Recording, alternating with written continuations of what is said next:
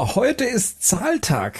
Das Finale unserer Batman the Long Halloween Besprechung. Über zwölf Ausgaben lang haben wir uns die Feiertage entlang gehangelt, an denen der Holiday Killer zugeschlagen hat. Ein Badcast-Projekt, welches vor ja, einem Jahr startete und immer pünktlich zu den entsprechenden Feiertagen die jeweilige Ausgabe besprechen wollte.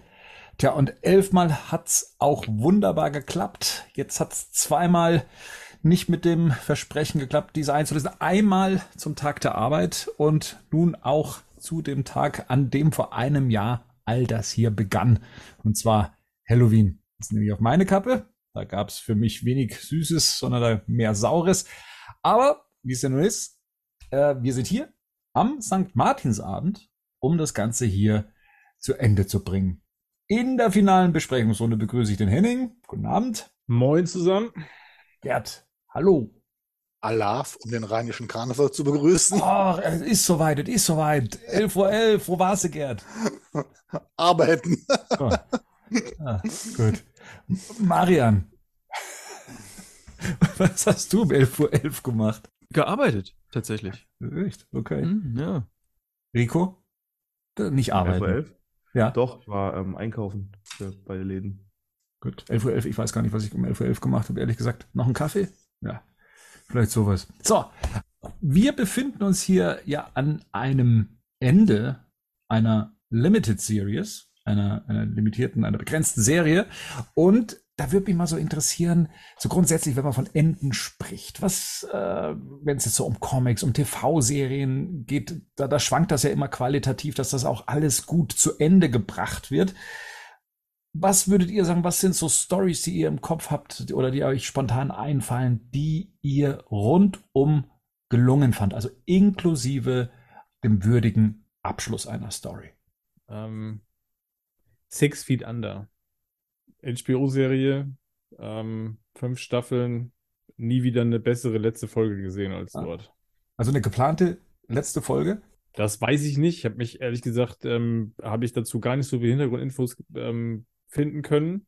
Aber sie haben im Prinzip das Ding am Ende so rund zu Ende gebracht, dass du dachtest, ja, okay. Es gibt ja, finde ich, nicht so oft Enden bei Serien, gerade wenn es längere Sachen sind, ob es jetzt Comics sind oder TV-Serien, wo du am Ende so denkst, ja, okay, also viel besser hättest du es nicht mehr machen können. Ne? Also das ist und das ist und das war auf jeden Fall ein Serienende, wo ich gedacht habe, okay, es ist fertig, alles klar. Ich brauche auch nicht mehr als das. Das ist einfach, es ist einfach rund, es ist vernünftig abgeschlossen es ist nicht mal alles beantwortet, aber das muss auch gar nicht so sein, weil das eine Serie ist, wo das auch gar nicht notwendig war. Und es war einfach ein würdiger Abschluss von dieser Reise, die du mit den Figuren über fünf Staffeln hinweg, ähm, die du über fünf Staffeln hinweg gemacht hast. Mal ganz davon abgesehen, dass das auch noch super inszeniert war. Ich habe auch nie wieder bei einer Folge von einer, äh, bei einer Sequenz von der Serie einfach so geweint. Das kommt noch dazu. Okay. Ähm, und seitdem habe ich auch Angst, das nochmal zu gucken. Kennt ihr das? diese, diese, diese Angst, wenn du sowas in Erinnerung hast und dann denkst du dir, ah, vielleicht hält das dem dann nicht mehr stand, wenn du das ja. das zweite Mal machst. Das, das Problem ist halt immer, dass man immer, oder dass ich immer versuche, gegen Ende nochmal alles irgendwie ähm, zu rappen, also nochmal alles so im Prinzip zum Ende ja, zu bringen. Ja. Und das funktioniert oft nicht, wenn du es nochmal guckst, ist mir, finde ich. Ja, das war hier aber tatsächlich nicht so. Also ich will ja. das jetzt auch gar nicht spoilern. Ähm, letzten Endes Spoiler im Sinne von, ich kann, ich kann, kann tatsächlich sagen, was die machen, also weil das gar nicht inhaltlich jetzt so, so extrem wichtig ist, aber das ist im ne, Six Feet Under, da geht es um eine Serie von, da geht's in der Serie geht es um zwei Brüder, die das Beerdigungsinstitut ihres Vaters erben, nachdem der gestorben ist, das ist der Start von der Serie. Und dann geht es fünf Staffeln darum, wie die diesen Familienbetrieb, also dieses Bestattungsinstitut einfach führen. Und die letzte Folge endet mit einer, mit einer, ich weiß nicht, drei, vier, fünfminütigen Montage, ähm, während eine von den Figuren quasi wegzieht und reist, also fährt mit einem Auto, ne, irgendwie von A nach B und in der Sequenz siehst du quasi dann in so einem Zeitraffer, wie das Leben der anderen jetzt zukünftig verläuft in Schnitten und dann ist es einfach mhm. fertig. Mhm. Und das mhm. ist, was das unfassbar emotional ist, weil du im Prinzip siehst, okay, wie gehen jetzt die Reisen weiter, auch wenn du als Zuschauer jetzt nicht mehr das im Detail gezeigt bekommst, aber du hast einfach einen Abschluss dieser Charaktere im Prinzip. Ne? Und das ist, das ist am Ende tatsächlich unfassbar schön. Ja, das äh, wollte ich mal in, das wollte ich mal in den Ring werfen. Das ist auf jeden Fall ähm, das beste Serienende, das ich bisher äh, gesehen habe. Dann äh, gebe ich das doch mal gleich an den Gerd weiter. Ja, war für mich definitiv Breaking Bad. Ne, halt. Mhm. Ähm, weil da stimmte für mich, das ist eine der wenigen Serien, die ich mir auch ein zweites Mal angeguckt habe, wo halt von der ersten bis zur letzten Staffel mir jede Folge gefallen hat und das Ende absolut auf den Punkt gebracht worden ist und es auch vernünftig zum Ende gebracht worden ist. Wenn ich da einhaken darf, würde ich sogar noch Break, äh, Better Call Saul dazu packen, äh, weil das dann nochmal noch mal so eine größere Klammer um das Ganze schließt.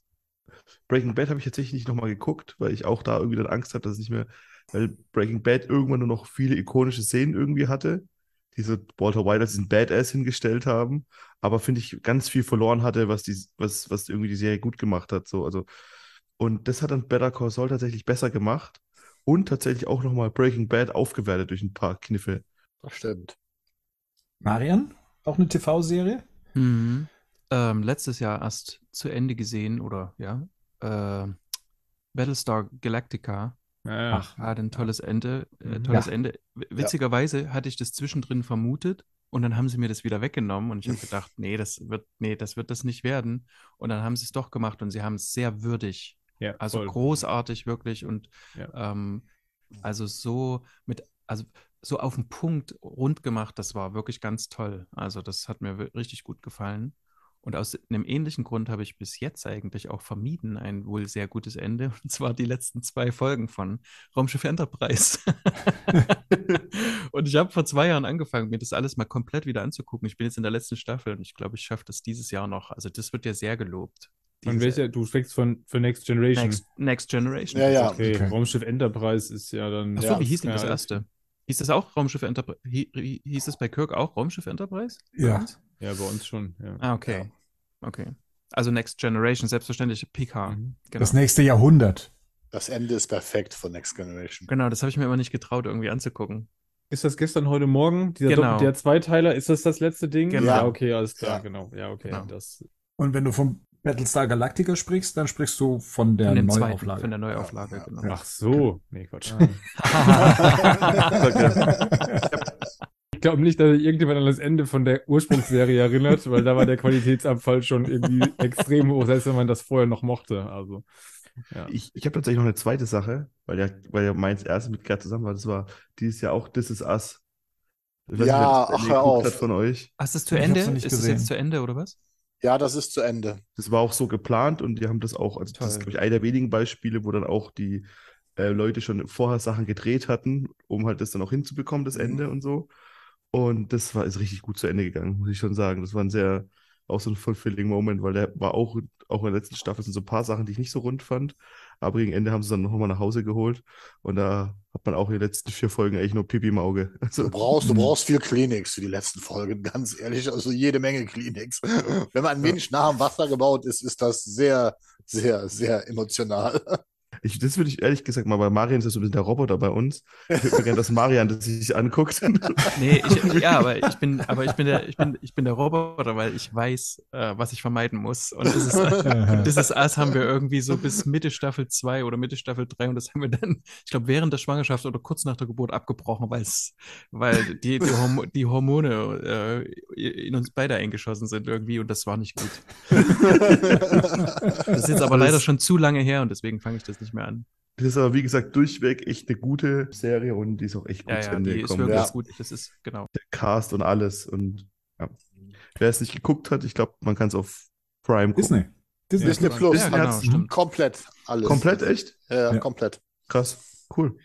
Also ich habe auch über Battlestar Galactica heute nochmal nachgedacht. Äh, schoss mir nämlich auch so über den, äh, in den Kopf. Mir ist ja nur eingefallen, ah, so zwischendrin gab es da so einen Durchhänger. Ne, es sind halt, wenn es so viele Staffeln sind, dann kann das schon mal passieren dann musste ich so an mein Serienerlebnis oder Serienerlebnis denken. Ich glaube, das war das, das erste, nee, also das schlechteste war auf jeden Fall Alf damals, äh, das so mitzubekommen war. Da bin ich ja, noch traumatisiert. Katastrophe. Das und Roseanne hat mich bis heute traumatisiert. Und hier ja. sind wir genau bei Roseanne. Roseanne ja. war wiederum das Gegenteil. Das war das erste Serienende, was ich wirklich mitbekommen habe und was mir dann so ein, so ein ja, so ein Brainfuck dann eben verpasst hat in, in dem Moment. Dazu muss man sagen, die letzte Staffel war richtig schlecht und sie haben das aber dann am Schluss nochmal so gedreht, dass es erklärt, warum es so schlecht ist, wie es war. Und das fand ich zumindest für meine damaligen Sehgewohnheiten schon extrem neu. Und ähm, ich weiß nicht, ob es heute nochmal genauso wirken würde. Und das Blöde ist, und deswegen zählt es auch hier jetzt nicht, sie haben halt Roseanne äh, fortgesetzt. Und, ähm, und ja. dann die Connors. Ist das, Connors, ja. Was? Ja, Roseanne durfte nicht mehr mitmachen. Das weiß ich. Ja, ja, genau. Ah, okay. Genau. Ja, aber es ist gut, dass die Hörer das genau wissen. Genau. Ja, die Connors kann man sich auch angucken. Ist immer ja. noch eine gute, auf jeden Fall ah, okay. eine gute Serie. Ja, ja. Also ich würde trotzdem gerne die Folgen dazwischen noch sehen. Die ähm, finde ich schade, dass die dann, ich glaube, Disney war es, oder? Die die dann weggeparkt haben? War das Disney? Nee, das war das Produktionsstudio, weil die sich halt ja als Trump-Anhängerin geoutet hat und dann irgendwie anfing. Nee, nee, nee, nee, das war nicht das, das war nicht das. Die hat, äh, wie sie sagt, auf Medikamenten ein paar ziemlich rassistische Sachen getweetet. Ja, genau, und da kam noch Bob sowas. Iger persönlich einen Stecker gezogen, weil der mit ihr aus ABC-Zeit befreundet war. Er hat damals dieses Ding, ähm, als sie diese National Anthem gesungen hat, und es absichtlich verkackt hat, da war er einer, der die mit eingestellt hat. Und die hatten schon mhm. so eine leichte Freundschaft. Und die hatten auch davor Gespräche quasi, als der ehemalige Disney-Chef Bob Iger, als sie wieder gemacht haben, so, also hey, kannst du dich zusammenreißen so, weil sie ja viel Scheiß getwittert hat mhm. und dann musste sie alles löschen, hat man sie äh, wieder, hat man sie quasi zurückgeholt und dann nach drei Staffeln ist sie irgendwie, wie sie sagt, in den Medikamentenrausch, hat sie ein bisschen rassistischen Scheiß getweetet und dann war sie raus. Und antisemitischen, irgendwie, irgendwie antisemitisch, rassistisch, da war also einiges, was da gelaufen. Ja, ja. Aber ich finde, aber ich finde, das sind ja, das sind ja nochmal zwei verschiedene Dinge, so ein bisschen, ne? Also jetzt Roseanne ist so, okay, das Ende war, das Ende war einfach schlecht, also mhm. so. Und Alf war so dieses Beispiel von, eigentlich ist es gar kein Ende. Also genau, eigentlich hast genau. du im genau. Prinzip einen Cliffhanger und das Ding geht einfach nicht weiter. Ne? Und das finde ich, das würde ich auch nochmal differenzieren. Und ich meine, das müssen wir jetzt vielleicht auch gar nicht ausführen, weil ich glaube, dafür gibt es so viele Beispiele, ja, die ja. mich ja zum Teil mittlerweile dazu gebracht haben, dass ich bei manchen Serien gar nicht mehr einsteige, bevor ja, das Ding abgeschlossen ist, weil es genau. mich wirklich teilweise Voll. massivst ärgert, wenn ich irgendwas mhm. gucke und ich habe da, ne, und ich meine, jetzt wird dann, wir werden nicht jünger, allesamt nicht, die Lebenszeit wird immer knapper und dann investierst du Lebenszeit und am Ende kommst du mit so einem Ding raus, wo du so denkst, wollt ihr mich verarschen? Ja. Das ist jetzt das Ende davon. Das ist gar nicht fertig erzählt. Und es gibt so Dinge, wo ich sage, da gehört vielleicht auch ein gewisse, gewisses offenes Ende zur Dramaturgie von der Geschichte, ne? Versteht mich jetzt nicht falsch. Das mhm. kann ja so sein, dass man sagt, muss nicht alles am Ende beenden, ne? Aber es gibt dann so Enden und Alf ist so ein klassisches Beispiel, wo du denkst, okay, was ist das denn jetzt? Das wirkt so wie, okay, Cliffhanger zur nächsten Staffel, dann ist das Ding abgesetzt und du hast das nie richtig zu Ende erzählt. Und naja. das ist ja, das passiert ja leider mittlerweile auch nicht allzu selten. Ne? Naja, Sachen. aber du hast, ihr habt offensichtlich den Film nicht gesehen. Ja, ne? doch, aber ja, großartig. Der Film ist ja kacke. Meine Mutter ist ja aber richtig schlecht einfach. Ja. Ich habe mit meiner Mutter den Film geguckt und meine Mutter hat sich so aufgeregt, als er rauskam. Oh, das ist auch lustig. Kann, dass Alf nicht zurück zu den Tenners geht. Ja, ja genau, weil die Tenners gar nicht mehr vorkommen, so. Genau, Keine Ahnung, sind versteckt, so. Dann ich so, okay, was ist das jetzt für ein, ja, ein hanebüchender Kram? Das hatte bestimmt auch viel mit Willi Tenner zu tun, aber ja, das ist eine andere bestimmt, Geschichte. Ganz bestimmt. Ja. Er war beschäftigt. Henning hat, hat da einen Punkt angesprochen. Ich glaube, Sopranos ist so ein Ende, genau. das ja auch sehr offen ist und das aber trotzdem stimmig ist, mhm. weil es so. Ja. Oder so Watchmen. So umstritten halt, ne? ja, genau, ja. so umstrittenen Enden, sage ich mal, weil es da, ja. weil es einfach spaltet, ne? Genau, Sopranos ist sicherlich eins, wobei ich jetzt sagen würde, ich konnte damit super gut leben. Ich auch. Ähm, ich fand das auch gut, aber genau, da kann ich schon auch verstehen, wenn Leute sagen, wenn Leute sagen, okay, das hätte ich, da hätte ich mir noch mehr gewünscht, dass das noch, ne, oder dass es noch mhm. klarer quasi am Ende ist. Ja. Wisst ihr, was ich mich gefragt habe im Zuge dessen? Wunderbare Jahre. Wurde das mhm. gut abgeschlossen? Weiß ich nicht. Ich erinnere mich da gar nicht mehr dran. Nee, genau. Also ich weiß, ich habe das sehr gern, sehr gern geguckt, aber ich weiß nicht mehr, wie das. Doch, das habe ich. Aber das bringt mich dann zu der Erwartungshaltung, die, die Henning ja damit aufgemacht ist, äh, aufgemacht hat. Bei so einer Serie wie jetzt Alf oder sowas, da hätte ich jetzt nicht damit gerechnet, dass die Serie ein Ende hat, also etwas fertig mhm. erzählt wird, ne? Oder also so diese Com äh, Comedy-lastigen Sachen, von denen es einfach die nächste Folge gibt, in der einfach ja. ein Thema bespielt wird. Alf hat halt das Pech, auf dem Cliffhanger zu, zu enden. Ne? Das ist, äh, ja. Roseanne wiederum war halt etwas, das hat's abgeschlossen und hat eben versucht, eine Erklärung dafür zu finden, wie das Ganze endet oder wie, wie alles wirklich war. Das fand ich, wie gesagt, dann in dem Fall schon neu, weil man das gar nicht erwartet hat. Also Bill Cosby Show zum Beispiel wüsste ich auch nicht, wie die geendet hat letztendlich. Ähm, hat, glaube ich, einfach aufgehört, ne? Oder? Ja. Aber da gab es immer zwei Beispiele. Es gibt dann so Sachen, wo es richtig gut geklappt hat. Zum Beispiel Scrubs hat eine unglaublich gute letzte Staffel gehabt und dann kam noch mal eine, die es wieder ein bisschen kaputt gemacht hat, aber es hat richtig hm. gut geendet so, richtig schön. Und dann gab es so Sachen wie hier ähm, How I Met Your Mother oder Friends, wo dann irgendwie mhm. man schon gemerkt hat, die Leute hatten echt gar keinen Bock mehr für eine Staffel. Aber da hat die letzte Folge dann trotzdem noch mal ein bisschen geschafft, da noch mal ein bisschen wieder Frieden herzustellen, fand ich. Also gerade so, also gerade Friends finde ich das immer. Die letzte Staffel war ja kompletter Quatsch eigentlich. Also ich habe die nochmal geguckt vor ein paar Jahren. Das war ja, da hat dann wirklich jeder mit jedem und Das waren dann alles keine Friends mehr eigentlich. Aber die letzte Folge war dann ganz nett. Aber gerade in diesem Schenkelklopfer-Bereich, äh, da war alle unter einem Dach. Das war ja richtig angelegt auf dem Ende. Da weiß Aha. ich auch noch, dass die, wie hieß das? Das ist mit Steve Urkel, oder? Genau. Ja, ja. Das, da, da war die, da war zwischendrin, ich glaube, die Staffel davor, die war ganz schrecklich. Und dann in der letzten haben die das dann auch nochmal versucht, alles irgendwie rund zu machen. Da wussten die vorher wahrscheinlich schon, dass, das, dass mhm. es nicht weitergeht.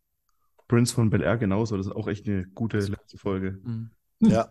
Lois und Clark war zum Beispiel auch nicht fertig erzählt, ne? Nee, das, war auch, das endet im Prinzip auch so irgendwie mittendrin gefühlt so, dann, weil sie die fünfte geplant war und dann nicht kam. Also, ich, das ist ja, keine Ahnung, die Historie von Serien ist ja voll damit. Ja, die Beispiel. fünfte war geplant und irgendwie war bei der vierten Staffel, ich glaube, nach der Hochzeitsfolge sind denen ja die Zuschauer so weggebrochen, dass die einfach die fünfte nicht mehr gemacht haben. Deswegen hört das halt auch leider mittendrin auf, was sehr schade ist. Aber die Staffel, die vierte Staffel, hat dann danach auch tatsächlich nachgelassen. Also ich sag mal, die hatten sich, glaube ich, ja. selbst ein Eigentor mitgelegt mit dieser Hochzeit. Die Hochzeitsfolge war ja damals zeitgleich mit der Comic-Hochzeit. Das war ja noch das große Event damals mhm. in den 90ern. Ja. Dass Lois und Clark heiraten, während sie auch im Comic heiraten. Also sogar am gleichen Datum. Ich glaube, die Heftausgabe erschien an dem Tag, wo die Fernsehfolge gesendet worden ist. Vielleicht nimmt ja Dean Kane noch äh, mit mit Roseanne noch eine neue Serie auf und ähm, Kevin die Sorbo könnten bei The, Bo The, Boys hätten die gute Plätze. Jetzt ist noch was anderes. Dean Kane und Terry Hatcher machen auch noch mal so ein Lois und Clark Revival. Ich glaube, das war schon mal irgendwann so eine Diskussion. Das habe ich mal irgendwo ja, gelesen. Ja, mit Dean Kane wird, nicht, wird nichts Nein. mehr für irgendwas aufnehmen. Wo der, wo auch sich so ein wenig ins Abseits geredet hat mit einigen diversen Äußerungen. Der macht auch so Filme jetzt mit diesem Herkules-Typen, oder? Ne, Kevin Sorbo. Kevin genau. Sorbo. Genau. Der macht mit Kevin Sorbo. Aber Beste ich habe ja von ihm Filme gemacht hier für den Bibelkanal, also die, wo ich die Synchros drunter gekriegt habe, der ist also ganz, ganz in die ultrarechte, erzkonservative Ecke abgerutscht, die ihn kennen. Was ja aber interessant ist jetzt, jetzt da wird eigentlich, dass wir diese ganzen Streamingdienste haben und so, finde ich, dass voll viele Sachen wieder ein Revival haben. Der Bernd hat gerade irgendwie äh, Roseanne angesprochen, das finde ich tatsächlich sogar ganz gut war. Oder hier ähm, Full House. Ja, Full House. Hat auf einmal Full, Full House. House. Ja, mhm. Diese ganze, das kommt ja alles irgendwie wieder. Und gibt es da was, wo ihr sagen wollt, da hätte ich gerne nochmal, ich würde gerne wissen, wie es zu Ende geht? Oder, Alf. habt, oder sind Alf. eher so. Alf sollte ja auch nochmal kommen. Alf ja. sollte ja auch nochmal kommen. Ja. Ja, alles eigentlich. Ich meine, die machen ja auch, ich meine, hier wunderbare Jahre gibt es jetzt wieder. Ah, hier fällt mir gerade ein, läuft auch gerade, äh, aber noch, leider noch gar nicht gesehen. Zurück in die Vergangenheit. Was war das gleich? Wunderbare Ach, Serie mit, mit, mit Scott, äh, Scott Bakula. Ja. Mhm. Die hat ein tolles Ende ich finde, die Serie hat ein super Ende, was allerdings auch sehr bitter ist. Das hat die, hat die Fans damals ähm, ja, äh, weinend zurückgelassen, weil ähm, das darf man jetzt nicht sparen, muss man sehen. Die letzte Folge, die ist echt, die ist richtig cool. Ist okay. Richtig cool. Und die ja. wird jetzt äh, fortgesetzt innerhalb dieser Story. Das heißt, ähm, das ja. ist noch das gleiche Team, äh, die ihn jetzt sucht. Genau. Ähm, und äh, ja, läuft jetzt gerade in den USA. Weiß gar nicht, wie erfolgreich oder, oder wenig erfolgreich. Aber ja, das, das wäre auch so eine, wo ich sage, würde mich nochmal interessieren, da weiterzuschauen. Das war eine tolle Serie. Hm. Comics? Comics? Comics. Ja. Gute Enden bei Comics. Wer sagt Long Halloween? ja, da warten wir noch drauf. Also ich werf's mal in den Raum. Ähm, Dark Knight Returns ist für mich eine rundum gelungene Erzählung mit ja auch einem, ich, ich glaube, das kann man jetzt auch tatsächlich sagen, ich glaube, die Hörer werden The Dark Knight Return schon gelesen haben, davon gehe ich jetzt mal aus. Also das Finale mit Superman und mit dem Kampf und mit dem Herzinfarkt und alles, was danach kommt und eben dieser, dieser nochmal, dieser, diese Aufbruchstimmung aus der Höhle heraus für die nächste Generation äh, und also einem, einem quasi offenen Ende, um noch so ein bisschen Kopfkino äh, beim, beim Leser spielen zu lassen ja, ich glaube, das ist mitunter einer der Punkte, warum es auch als, als Klassiker gilt in seiner Erzählung. Also de, da finde ich tatsächlich kaum eine Schwäche in der Erzählung und wird dann auch am Schluss nicht nochmal verwässert. Ich hatte noch Niemandsland im Kopf. Ich weiß nicht, ob ich das so ein bisschen verwässert habe. Die, die ist, das ist ja wirklich eine gigantische Geschichte gewesen, also eine recht lange Geschichte. Ob die jetzt viele Höhen und Tiefen hatten, aber die habe ich tatsächlich recht positiv abgespeichert bei mir. Hm. Ja, absolut. Ich finde viele Sachen von Jeff Johns die letzten Jahre, finde ich, waren gute Sachen drin, die sich dann über mehrere Jahre aufgebaut haben, über mehrere Comics und dann, der hat da ein gutes Händchen dafür, so eine Mystery Box auch irgendwann gut auszupacken. Sagt man das so? Ja. Also gerade hier Doomsday Clock fand ich zum Beispiel für so ein Popcorn-Comic, sage ich mal, fand ich ein schönes, sentimentales ja. Ende. Mhm. Jetzt hier Flashpoint und auch Flashpoint ähm, Beyond fand ich echt gut. Three Jokers, wenn man nicht zu viel drauf rumdenkt, war ganz gut, finde ich. Und der, der schafft es immer irgendwie, finde ich, gut, Sachen gut zu verzweigen. Das, was gerade in Serien nicht so klappt, finde ich, wenn man sich nicht zu viel, also klar kann man das auch wahrscheinlich kaputt denken, aber so, wenn man es so das erste Mal liest, war es immer so, ach schön. So, von diesen neueren Sachen, würde ich mal sagen. Das stimmt, jetzt, der, der ist mir gar nicht eingefallen, aber Jeff Jones ist besonders stark, wenn der so abgeschlossene Sachen hat, die von vornherein irgendwie, die er irgendwie so von vorne nach hinten durchplanen kann, tatsächlich. Wie Tom King so ein bisschen auch. Also wie gesagt, diese ähm, Miracle Man-Reihe, großartig. Der, der, der, macht es halt immer, was ich immer gut finde, dass er das immer gut Sachen aufgreift, die vor, teilweise vor 30 Jahren passiert ja. sind. Dann aber auch Leute sich sucht, die das so malen, dass es so immer ein bisschen passt dazu auch. Mhm und das dann irgendwie gut irgendwie zusammenzubringen. Das ist da schon sehr viel, das, da merkt man da schon sehr viel Liebe zum Comic drin und auch trotzdem heikle Sachen, wo man sagt, ah, will ich das unbedingt wissen? Will ich eigentlich nie so, dass ich sagen muss, oh Mann, der hat irgendwie gegen die Wand gefahren, sondern meistens hat das wirklich immer so, ja, irgendwie doch ganz cool. So dem, dem, der da bisher, für mich, was ich gelesen habe, wenig daneben gelegen, muss ich sagen. Und klar, sonst halt die Klassiker, Watchmen zum Beispiel, da auch ein cooles Ende. So, das kann man sich auch, allein Alan Moore hat da schon immer, oder auch hier ähm, VW Vendetta in Comicform, das ist auch gut nach Hause geholt, finde ich. So. Ja, Year One finde ich brutal gut. Ja. Also Miller, das ist, das ist, das mit diesem Monolog, mit diesem inneren ne, Monolog von Gordon am Ende, mit dem, ne, ähm, äh, nennt sich Joker, was ja dann im Prinzip so ein bisschen aufgegriffen worden ist vor Batman Begins. Aber das ist, das ist im Comic, in dem Comic, das ist ein brutales Ende. Also das ist auch so, eigentlich ist das ja auch nicht fertig, ne? Das geht ja eigentlich erst richtig mhm. los und trotzdem hast du aber nicht das Gefühl, dass du da jetzt einfach irgendwie mit einem Cliffhanger stehen gelassen wirst, sondern das ist trotzdem rund und du denkst, ja, okay, alles klar. Ich habe das jetzt, ich habe das jetzt Anfang des Jahres nochmal gelesen und dachte mir so, ja, okay, das kannst du auch einfach so stehen lassen. Also danach habe ich jetzt nicht das Gefühl, dass es irgendwie so bleibt in, in, in der Mitte stehen, ne? sondern das ist rund fertig erzählt. Gleich ist so für mich jetzt nochmal zwei Sachen der, der Start von John Burns Superman damals, Man of Steel, die ja. ersten sechs Ausgaben sind das, glaube ich, nachdem dann die reguläre Serie weiter gestartet ist. Ja. Ähm, das ist auch einfach super gut, weil das einfach so klassisch nochmal die Heldenreise erzählt. Ähm, ähnlich gut, auch Superman for All Seasons ist gut und rund erzählt. Ich meine, das sind jetzt nur vier Ausgaben, aber das ist insgesamt auch einfach super schön abgeschlossen. Ähm, ich muss ehrlich gerade zugeben, dass mir im Batman-Bereich fällt mir das gar nicht so leicht. Ähm, ist noch schwer. So fertige Runs gerade mir ins Gedächtnis zu rufen, wo ich noch sagen würde, da sind so, das ist so richtig gut fertig. Ja gut, es kommt drauf an, ne, nimmst du jetzt die Storylines oder nimmst du jetzt die Runs oder so. Ich meine hier dieses ähm, Zero Year ist ja eine fertige Storyline. Ja, genau. Die hat uns ja zum Beispiel auch recht gut gefallen. Ja, das ist mir jetzt gerade so eingefallen. Also, das würde ich jetzt aber schon darunter verstehen. Also, weil ich meine, wir wissen, die Sachen sind ja in der Regel trotzdem dann in mehreren Einzelausgaben im Original erschienen, auch wenn sie hier vielleicht irgendwie nochmal anders veröffentlicht worden sind. Weil dann, dann hast du halt Scott Snyder und da hast du ja auch noch den Rat der Eulen und die Stadt der Eulen. Ja, genau. Das sind ja. schon so ein paar. Stadt der Sünde fällt mir gerade noch ein. Das ist auch auf jeden Fall gut. Wie mir, immer wenn ich bei Batman und End nachdenke, kommt mir direkt immer Killing Joke irgendwie.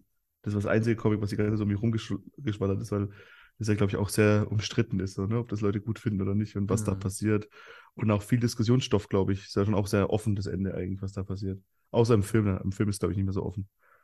Ich, ich, ich schmeiß nochmal Frank Miller rein. Äh, Konkurrenz, Daredevil, Man bis aus 4. Oh ist ja. für mich eine der am besten erzählten Origin-Geschichten überhaupt von dem Superhelden. Und gerade auch das Ende, wenn er, da, da, rettet er ja ein kleines Mädchen vor Entführern äh, mit diesem selbstgebastelten Kostüm, was wir später auch in der Netflix-Serie dann gesehen haben. Sprich, er hat einfach nur einen schwarzen Schal über die Augen gebunden und schwarzen Klamotten an. Und das ist durch die Zeichnung von John Romita Jr., das hat so eine ganz rohe Kraft und so weiter. Diese ganze Erzählung, die finde ich einfach super toll gemacht, super gestrickt, äh, wie man diese Figur angeht. Und das Interessante ist, dass Miller bei seiner Interpretation ja komplett auf das übernatürliche Element verzichtet. Also normalerweise ist er ja in Chemikalien gefallen ne, und hat das ähm, so und, und das weiter runter reduziert. Das ist alles Training, hartes Training, was er sich da an, angeeignet hat. Aber ich fand die Erzählung einfach wunderbar zu Ende. Und das ist genau wie Batman hier wann. Das ist ja ein Ende und gleichzeitig der Anfang dieser Figur eigentlich, ne? Des Helden der Devils für Marvel. Bis heute finde ich, eine der besten Comic-Geschichten. Und ja, bei Superman hat Henning jetzt schon alles genannt, wobei ich auch noch Superman Earth One da in den Raum speise, weil das für mich wirklich eine gelungene Alternativinterpretation von Superman ist, ähm, die den Charakter halt auch Rechnung trägt, obwohl sie vieles anderes macht. Ich habe zwei Sachen so außerhalb vom Superheldenbereich oder mehr oder weniger. Ähm, Sweet Tooth kann ich nur mhm. empfehlen. Das ist, ähm, jetzt habe ich es nochmal in, in Panini hat es nochmal in drei Deluxen quasi rausgebracht. Das sind also drei, drei Deluxe-Bände groß. Das hat wirklich ein tolles Ende für diese Achterbahnfahrt. Also das ist wirklich zum Beispiel, also das ist schon sehr krass, sehr krasser Stoff irgendwie und Lemire macht das fantastisch, bringt das auch wirklich zu einem schönen runden Ende. Und für mich aber da, also bei, wenn ich sofort dran denken muss, was ist das Perfekte, dann ist das Why the Last Man. Das ist eine, von Brian K. Vaughan. Das ist eine das, das ist eine Serie, die hat mich von Anfang bis Ende sehr gut unterhalten.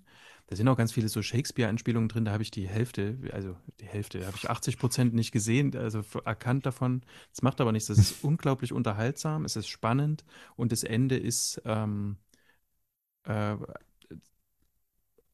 krass zum Teil und zum Teil auch richtig gut äh, zum Ende gebracht eben. Also das kann ich wirklich auch nur empfehlen. Mhm. Ich glaube, da gibt es jetzt auch Deluxen, aber so weit bin ich noch nicht. Ich habe hier noch die ausgeblichenen alten, ja, alten Bände stehen. Ja, ich habe die erste hier liegen. Ich habe es noch nie gelesen, da bin ich mal gespannt. Die sind ganz toll, wirklich. Ich mag, und es ist so leicht und dann eben wieder plötzlich nicht mehr. Und gibt es beides als Serien, also als TV-Serien? Genau, aber da, da ist zum Beispiel sowas, äh, Sweet Tooth habe ich gesehen und das hat mir das hat mir einfach von der Optik her nicht gefallen und habe ich das nicht genommen. Und das, äh, also habe ich gar nicht ange, habe ich nur einen Trailer gesehen und Why the Last Man habe ich extra gewartet, ob das nach der ersten Staffel verlängert wurde und da wurde es nicht. Und das ist mhm. mit DMZ zum Beispiel, das habe ich aber bis jetzt noch nicht zu Ende gelesen.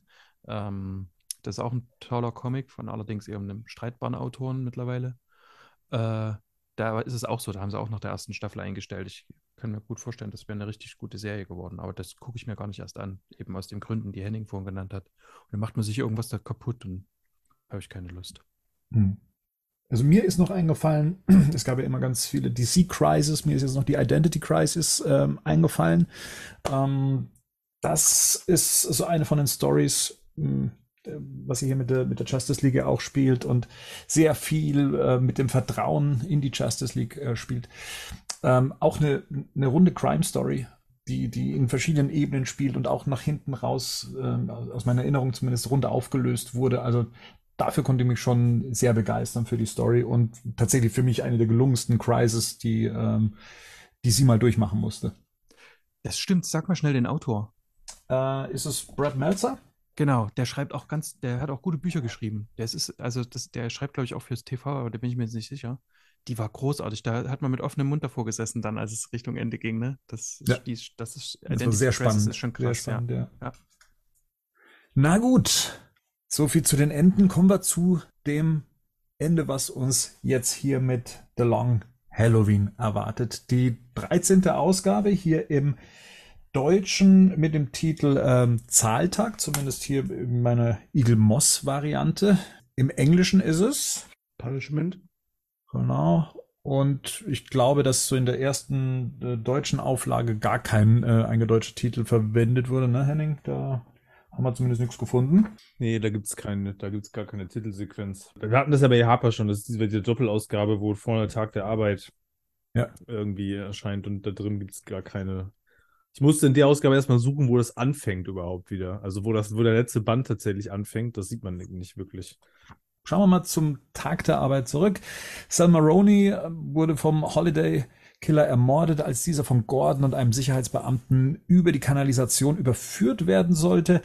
Auch der Sicherheitsbeamte wurde niedergeschossen und dabei gibt sich dann nun als Cliffhanger der Holiday Killer zu erkennen, Alberto Falconi, der Sohn von Carmine Falconi. So. Und so starten wir dann eben auch in den Zahltag. Und Marian, es ist wieder an dir, dieses ähm, Cover zu beschreiben. Was sehen wir? Wir sehen den bekannten Kürbis, aber in mhm. der Hälfte gespalten. Äh, auf der einen Seite ist es der Kürbis, wie wir ihn kennen, auf der anderen Seite ist er verrottet und von Maden zerfressen. Was das wohl bedeuten soll. Ja, worauf das nur anspielt. Zwei Gesichter sind. Sieht Kürbis nach einem Jahr so aus? Schneller schon. Wir hatten Kürbisse hier über, äh, über im. Verstehe. Okay. Also die in der Kita halten immer noch. Die Kürbisse ja? in der Kita sehen immer noch so aus wie am ersten Tag. Ostkürbisse, die. Ja, ja, das mein erster Kürbis. Die sind behandelt, wie hier die linke Hälfte. Ich, äh, speziell behandelt. Oder, ihr habt sie mit Haarspray eingesprüht, dann halten die angeblich länger. Ne? Das macht man, glaube ich, im Kindergarten so, damit die Kinder nicht. Ganz oft werden auch die Kinder ganz oft mit Haarspray eingesprüht, genau. dass sie keine Falten kriegen. Genau. Könnt ihr euch noch so an die Promo-Phase von äh, The Dark Knight erinnern? Also so im, im Vorlauf, da wurde ja auch öfters mal mit Bezügen zu Long Halloween gespielt und da kam auch so ein Kürbis zum Einsatz. Ein Kürbis, in dem dann so eine, ja, eine Kerze äh, flackerte. Die haben dann, äh, die Fans haben den Kürbis dann äh, Rory getauft. Das ist der Name von Nolans Sohn, der zu der Zeit zur Welt kam. Und dann hat man ganz liebevoll diesen Kürbis Rory genannt, der dann eben auch ähm, mit den Tagen immer mehr verfault ist. Im hm. Film selber spielt kein einziger Kürbis mit, aber ja. so, so, viel als unnützes Wissen aus Was, der Vergangenheit. Ja. Wayne interessiert. Wenn, dann Wayne. Es ist weiterhin der Tag der Arbeit und wir befinden uns immer noch in der Kanalisation.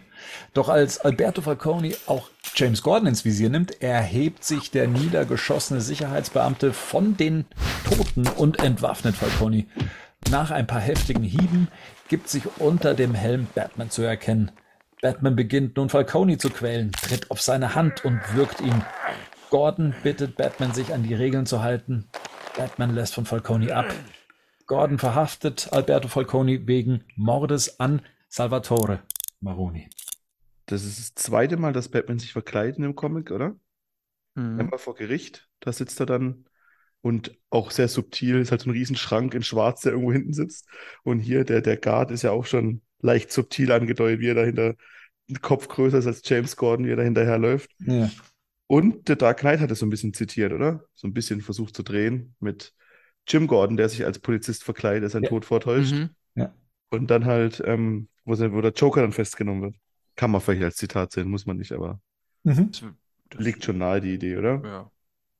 Ich finde, es hat hier krasse ähm, Dark Knight Returns Vibes, wie der über dem Falcone steht. Also, das ist so ein richtiges Frank Miller-Bild eigentlich, finde mhm. ich, oder? Mhm. Sehr brachial. Absolut. Ja. Und ich habe mich gefragt, wie passen die Ohren unter den Helm? Sind das, Knick, sind ja. das Knickohren? Ja. Kann man einfahren. Kann man ja, genau. Ich, ich, erinnert euch vielleicht früher, es gab früher Biker Mice from Mars. Ich weiß nicht, ob ihr die noch kennt. Ja. ja. Da gab es die Figuren, wenn man denen den Motorradhelm aufgesetzt hat, dann sind die Fühler so in den Kopf reingeklappt. Ja, das meine ich, genau. Du, die können so einfahren. Das ist genau sind auch Mäuse? ja. Ohren. Schnappohren. Fledermäuse sind keine Nager. Oh. Doktor. Brilliant.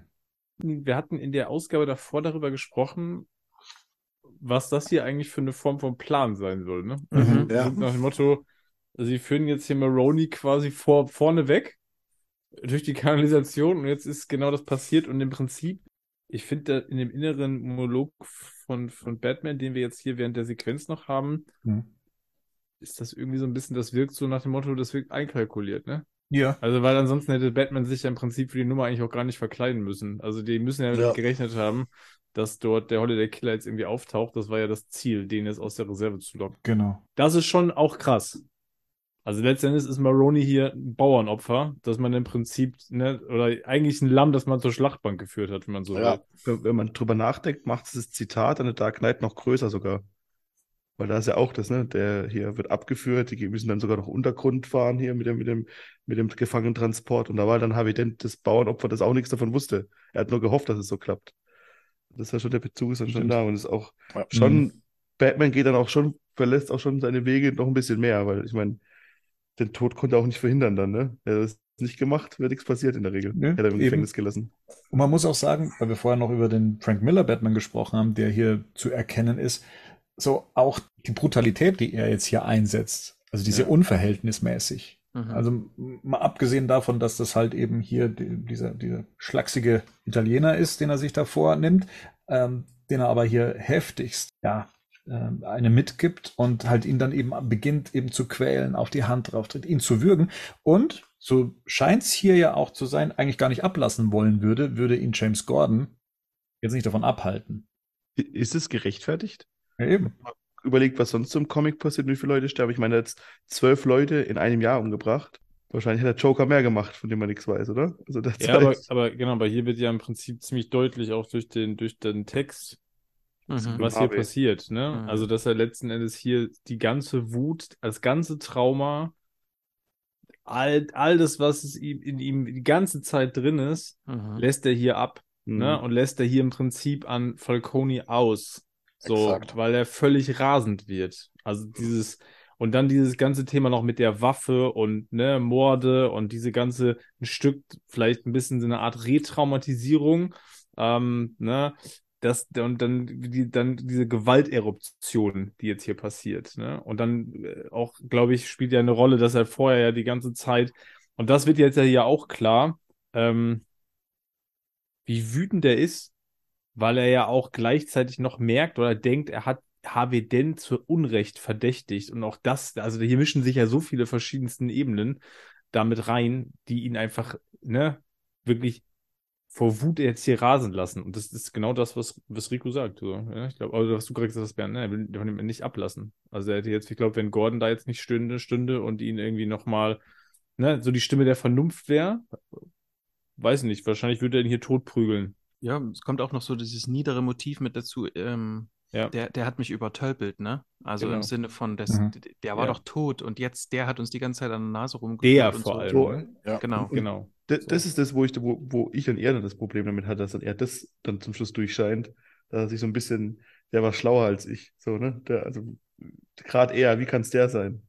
Naja, das ist, das, ja, was Henning sagt, ist ja auch so dieses, Batman hat eine Mission, ne? Und wir haben jetzt uns auch ja mehrfach darüber beschwert, wie blöde der hier ist in diesem ganzen, in diesem mhm. ganzen Band und einfach nicht dahinter kommt und so. Und ich meine, er ist der Detektiv. Ne? Mhm. Wo, wozu brauchst du den eigentlich noch? Da kannst du dir auch irgendwelche äh, brutalen Cops holen, weißt du? Und kannst die durch, prügeln durch die Straßen schicken, du bist dir vielleicht sogar noch besser dran. Ist halt die Frage, ob er hätte drauf kommen können.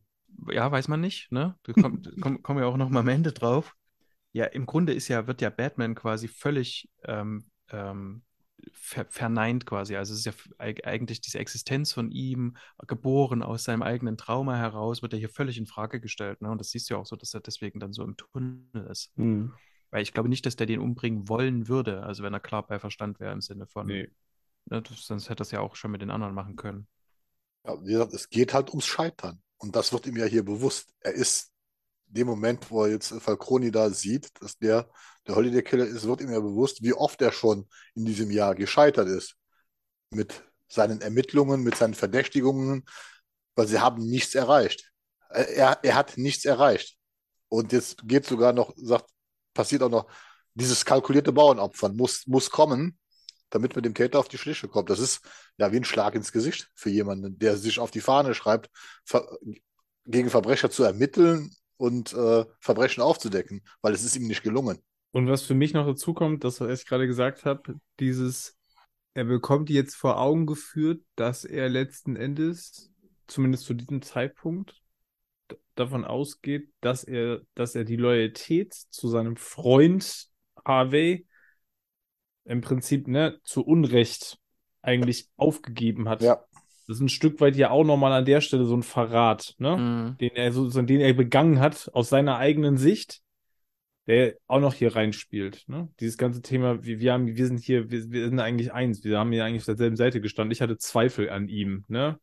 Wegen dir sozusagen und das lasse ich jetzt an dir aus. Tage später. In einem Verhörraum bekommt Falcone, welcher nur noch Holiday genannt werden möchte, Besuch von seinem Vater. Dieser Besuch wird von Batman und Gordon hinter einer Scheibe beobachtet. Carmine Falcone bietet seinem totgeglaubten Sohn an, die Angelegenheit größtenteils aus der Welt schaffen zu können, wenn er diesen Holiday-Blödsinn vergisst. Erzürnt lehnt Alberto ab. Gotham hätte die Nase voll von der Mafia, er hingegen sei größer als alle zusammen, er ist Holiday. Er noch rauchen kann mit zwei gebrochenen Armen, hä? Wenn, wenn, man Raucher ist, kann man immer. So ist es. Zu jeder Zeit. Also, ich meine, der Reveal ist ja tatsächlich schon krass, ne? Also, das ist ja was, ich habe das, ich glaube, das hatten wir schon mal. Ich habe das auch ähm, irgendwann nach dem, ähm, nach dem, beim zweiten Mal lesen damals ähm, schon nicht mehr gewusst, dass, das, dass der das gewesen sein soll. Ähm, oder wie auch immer. Und äh, also, das ist gut aufgebaut, ne? Im Sinne mhm. von, er ist es. Und was hier ja passiert, ist auch so wirklich so diese Wesensänderung, ne? Also man lernt ihn ja vorher wirklich so als diesen, diesen Hänfling kennen, der irgendwie das Geschäft seines Vaters nicht richtig übernehmen soll, der irgendwie draußen bleiben soll und damit nichts zu tun haben soll. Und jetzt sagt er quasi, hier, pass auf, ähm, die Mafia, ähm, die Zeit der Mafiosi hat jetzt ihr Ende, jetzt kommen die, jetzt kommen die neuen, jetzt kommen die neuen Herrscher von Gotham quasi. Nämlich die Freaks von mir aus. Mit er ja wahrscheinlich nicht ganz Unrecht hat, ne? Ja, genau. Weil halt Supervillains jetzt wichtiger sind als irgendwelche Mafia-Typen. Genau. Ja, ich glaube, das ist für mich auch so ein bisschen in Bezug tatsächlich zu der Parte 3, der Film, der ja oft nicht so gern genannt wird, weil in der Parte 3 geht es ja auch darum, dass sich diese Mafia-Familie ändert, weil er will ja ins Business einsteigen. Er will ja das in Anführungsstrichen legalisieren. Und aussteigen. Ja, aussteigen, aber auch, dass die Firma quasi reinwaschen. Das ist ja das Interessante. Und das ist offensichtlich sein Plan auch. Er, er, sagt das ja so schön. Ihr habt ausgedient, ihr, ihr seid hier nicht mehr erwünscht. Aber eine andere Art von Geschäftsmann, die kann jetzt ähm, das Ruder übernehmen. Das heißt ja nicht, dass die weniger korrupt ist. Nur auf eine andere Art und Weise halt. Ja, weiß ich gerade ja, weiß ich gerade nicht, ob, ob, die Analogie für mich so richtig ich, passt. Ich hätte jetzt eher gedacht, äh, man hätte ein bisschen, man hätte versucht, den Fredo aus ihm zu machen. Oder man hat Fredo aus ihm gemacht.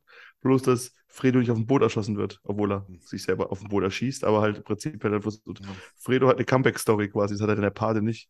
Aber die, ich sehe eher die Parallelen, wenn, wenn man eine so sehen will, dann zu Fredo als zu ähm, Michael Corleone. Ich finde, hier ist eher dieses, jetzt ist hier Chaos. Also jetzt kommt hier, jetzt, jetzt geht's hier wirklich los. Das ist ja so für mich das, was am Ende da in dem, ne, in dem, mit dem Holiday, weil jetzt kommen irgendwie so ein bisschen, da geht's ja nicht mehr um, da geht's ja nicht mehr um irgendwie so Motive, da geht's auch nicht mehr um Geschäft. Da geht's jetzt um so Typen wie, wie ihn, der sagt, okay, ich töte einfach an, an, an den Feiertagen irgendwen.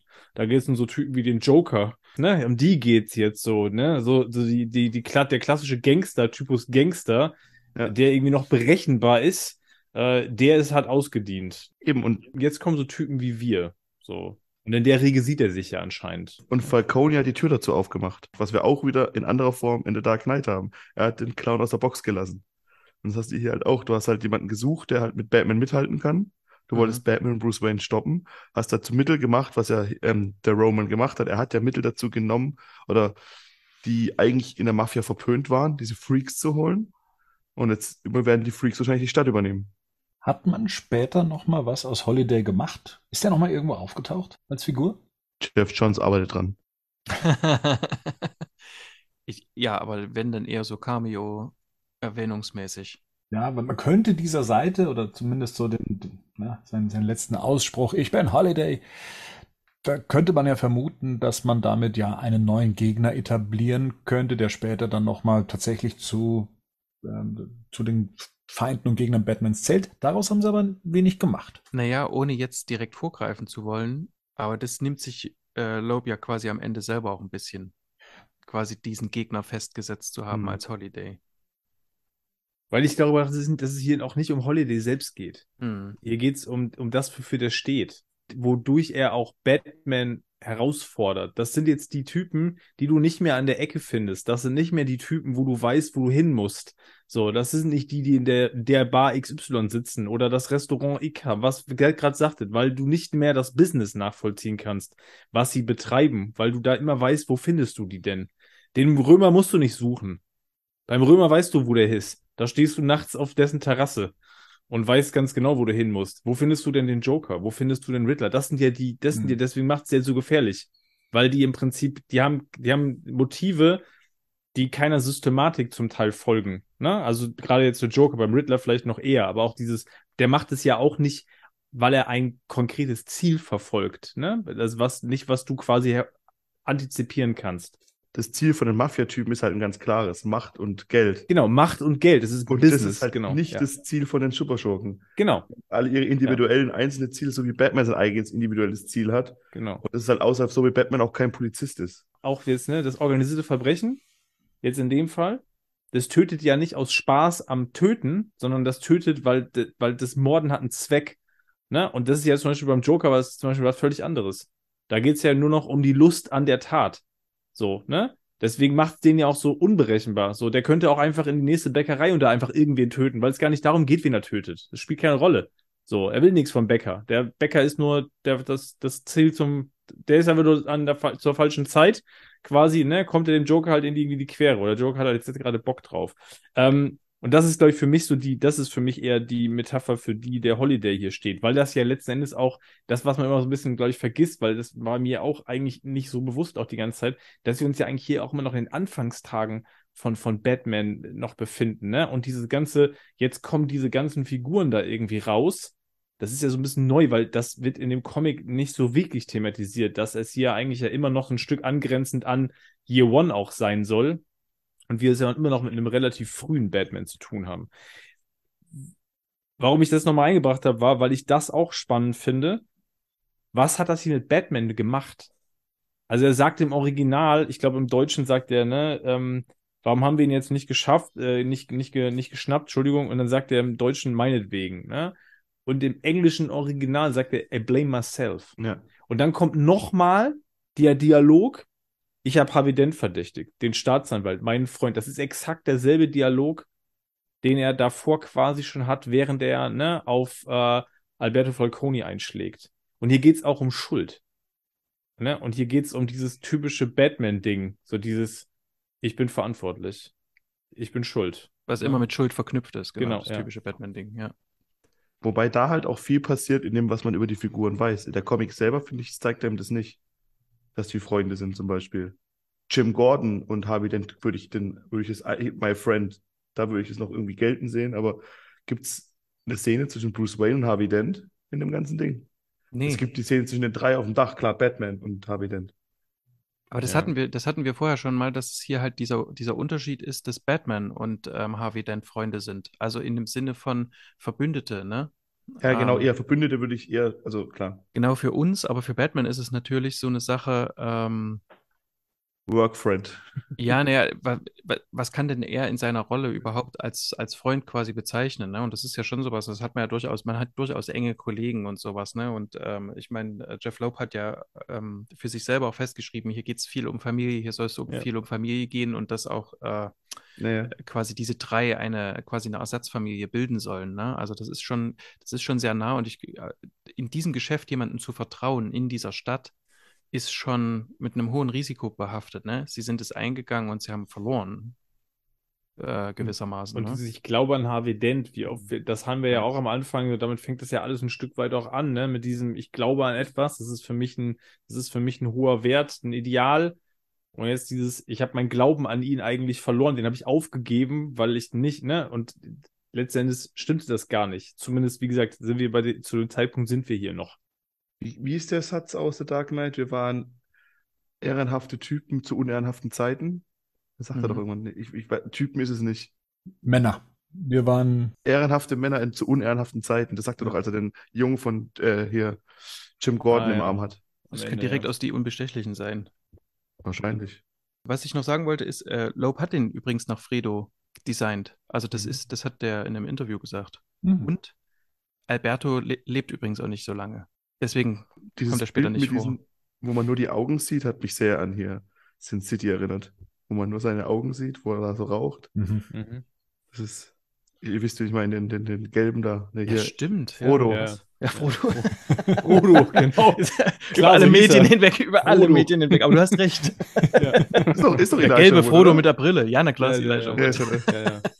Hat, hat, einen, hat einen falschen Ring gefunden. Oder war ihm zu lange ausgesetzt, ne? Es ist wieder Halloween in Gotham City, das Haus von Harvey und Gilda Dent. Äh, da befinden wir uns jetzt. Gilda versorgt verkleidete Kinder mit Süßigkeiten, als Barbara und James Gordon zu Besuch kommen. Das haben sie ja schon lange nicht mehr gesehen. Gilda hofft immer noch, dass ihr Mann am Leben ist und fragt sich, wo ihr Harvey steckt. Das ist eine gute Frage. Ich meine, es ist ja wieder mal ein Monat vergangen. Das heißt, Harvey Dent ist weiterhin im Untergrund verschwunden. Ja, bei Solomon Grandi war noch eine Weile. ja. Ja, eigentlich nett von Jim Gordon, dass er das macht, dass er sich so darum, drum kümmert, ne? So irgendwie ist doch noch ein guter Jim Gordon. Und ich sehe gerade, da hat er sein Kind mit dabei. Ist ja jetzt auch ein Jahr älter inzwischen und mhm. verkleidet mhm. als Clown. Voll nett. Die beiden sind nicht verkleidet, das finde ich enttäuschend. Das stimmt. Wäre nicht angemessen. Andererseits in so einer Stadt, wo so Freaks rumrennen. Ja, hast ja wahrscheinlich auch nicht Bock, dich noch zu verkleiden. Du wirst wahrscheinlich mhm. rumgefahren auf offener Straße oder so. Stimmt. Dann würde ich sagen, schauen wir mal rüber ins Arkham Asylum. Das sind jetzt auch nicht mehr Seiten, aber da ist, da herrscht gespinstische Leere. Ne? Zellen von Jonathan Grain, äh, Pamela Isley oder einem Unbekannten. Die sind leer. Nur Calendarman steht erwartungsvoll an der Scheibe seiner Zelle. Und äh, das äh, Schnippen einer Münze ist zu hören. Two-Face hat die Insassen befreit, ja. sich aber gegen Calendarman entschieden. Nee, nee, nee, nee, nee. Er hat sich nicht entschieden, die Münze geworfen. Ach, stimmt, die Münze hat es entschieden. Die ist ganz wichtig. Die ist ganz wichtig bei Two-Face. Richtig, richtig, richtig. Das ist eine richtig fiese Seite einfach. Ja. ja.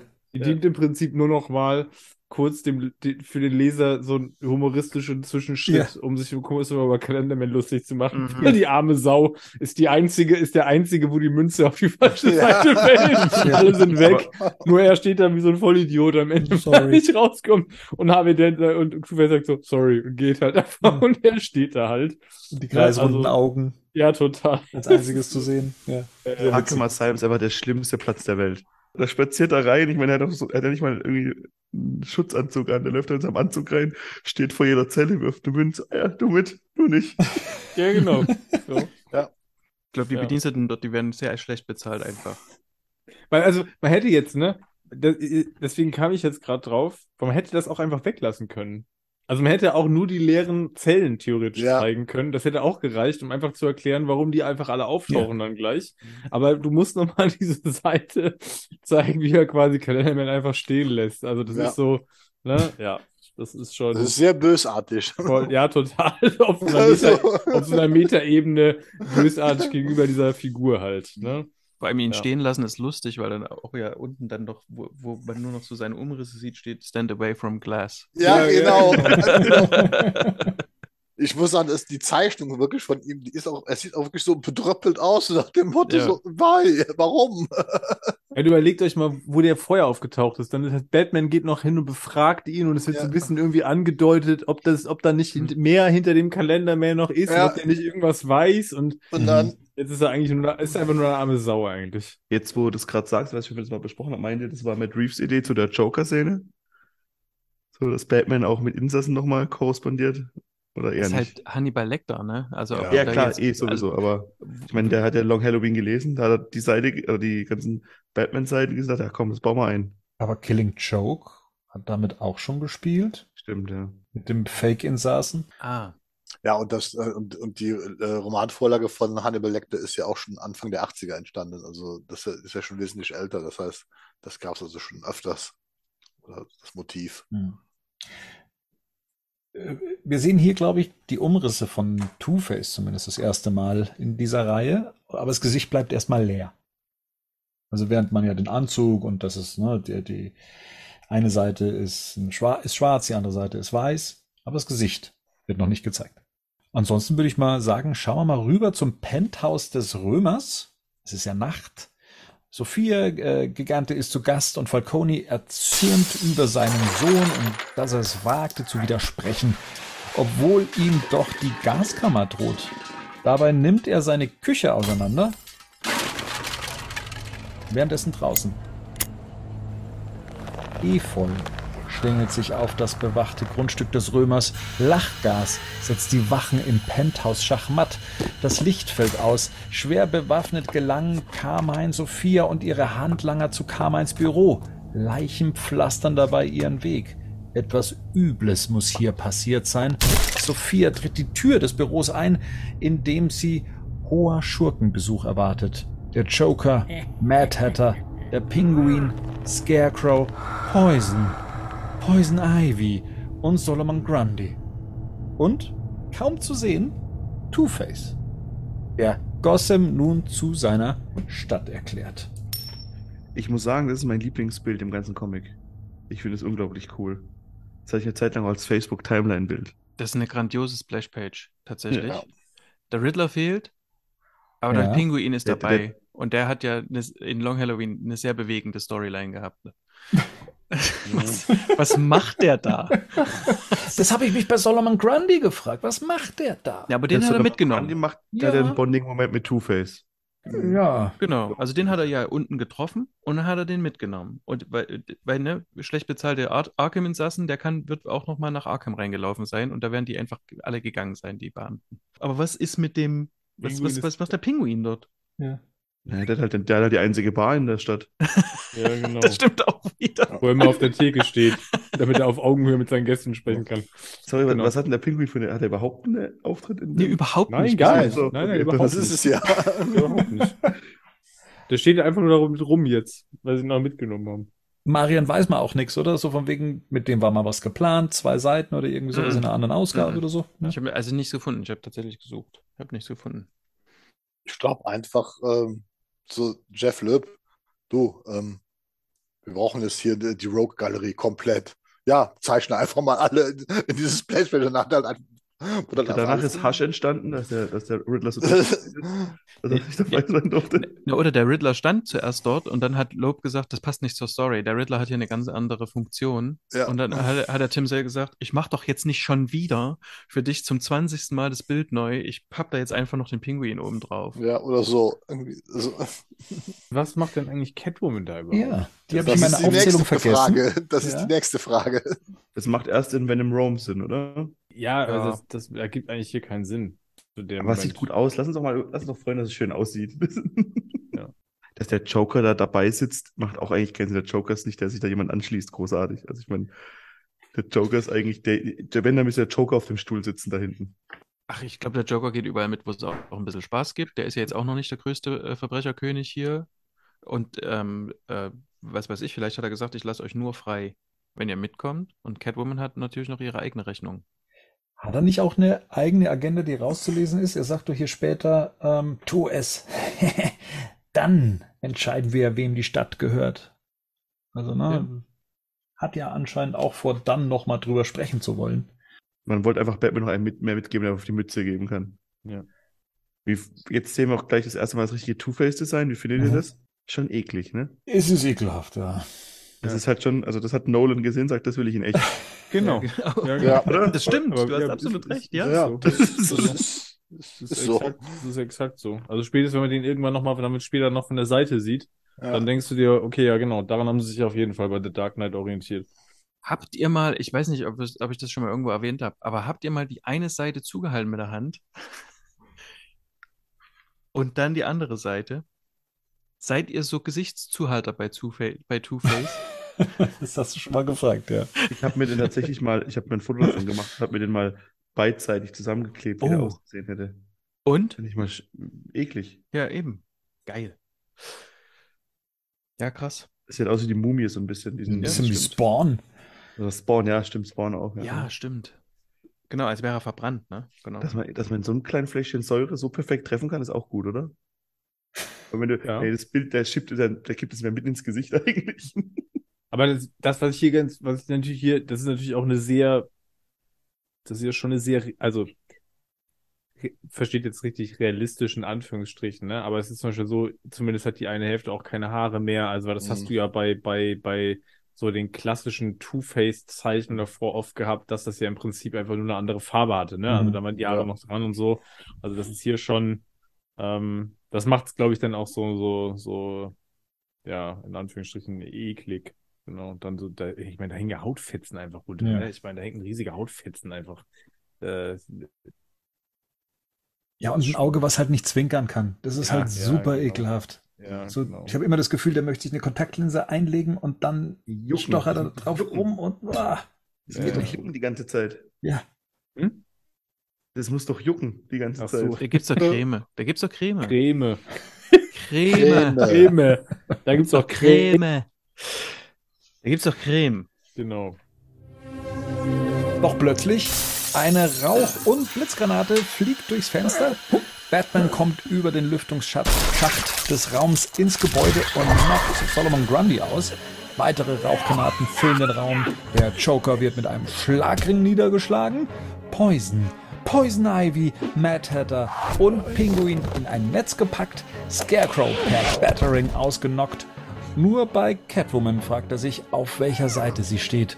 Doch äh, sie werden von Two-Face unterbrochen, der das Leben von Carmine Falcone bedroht.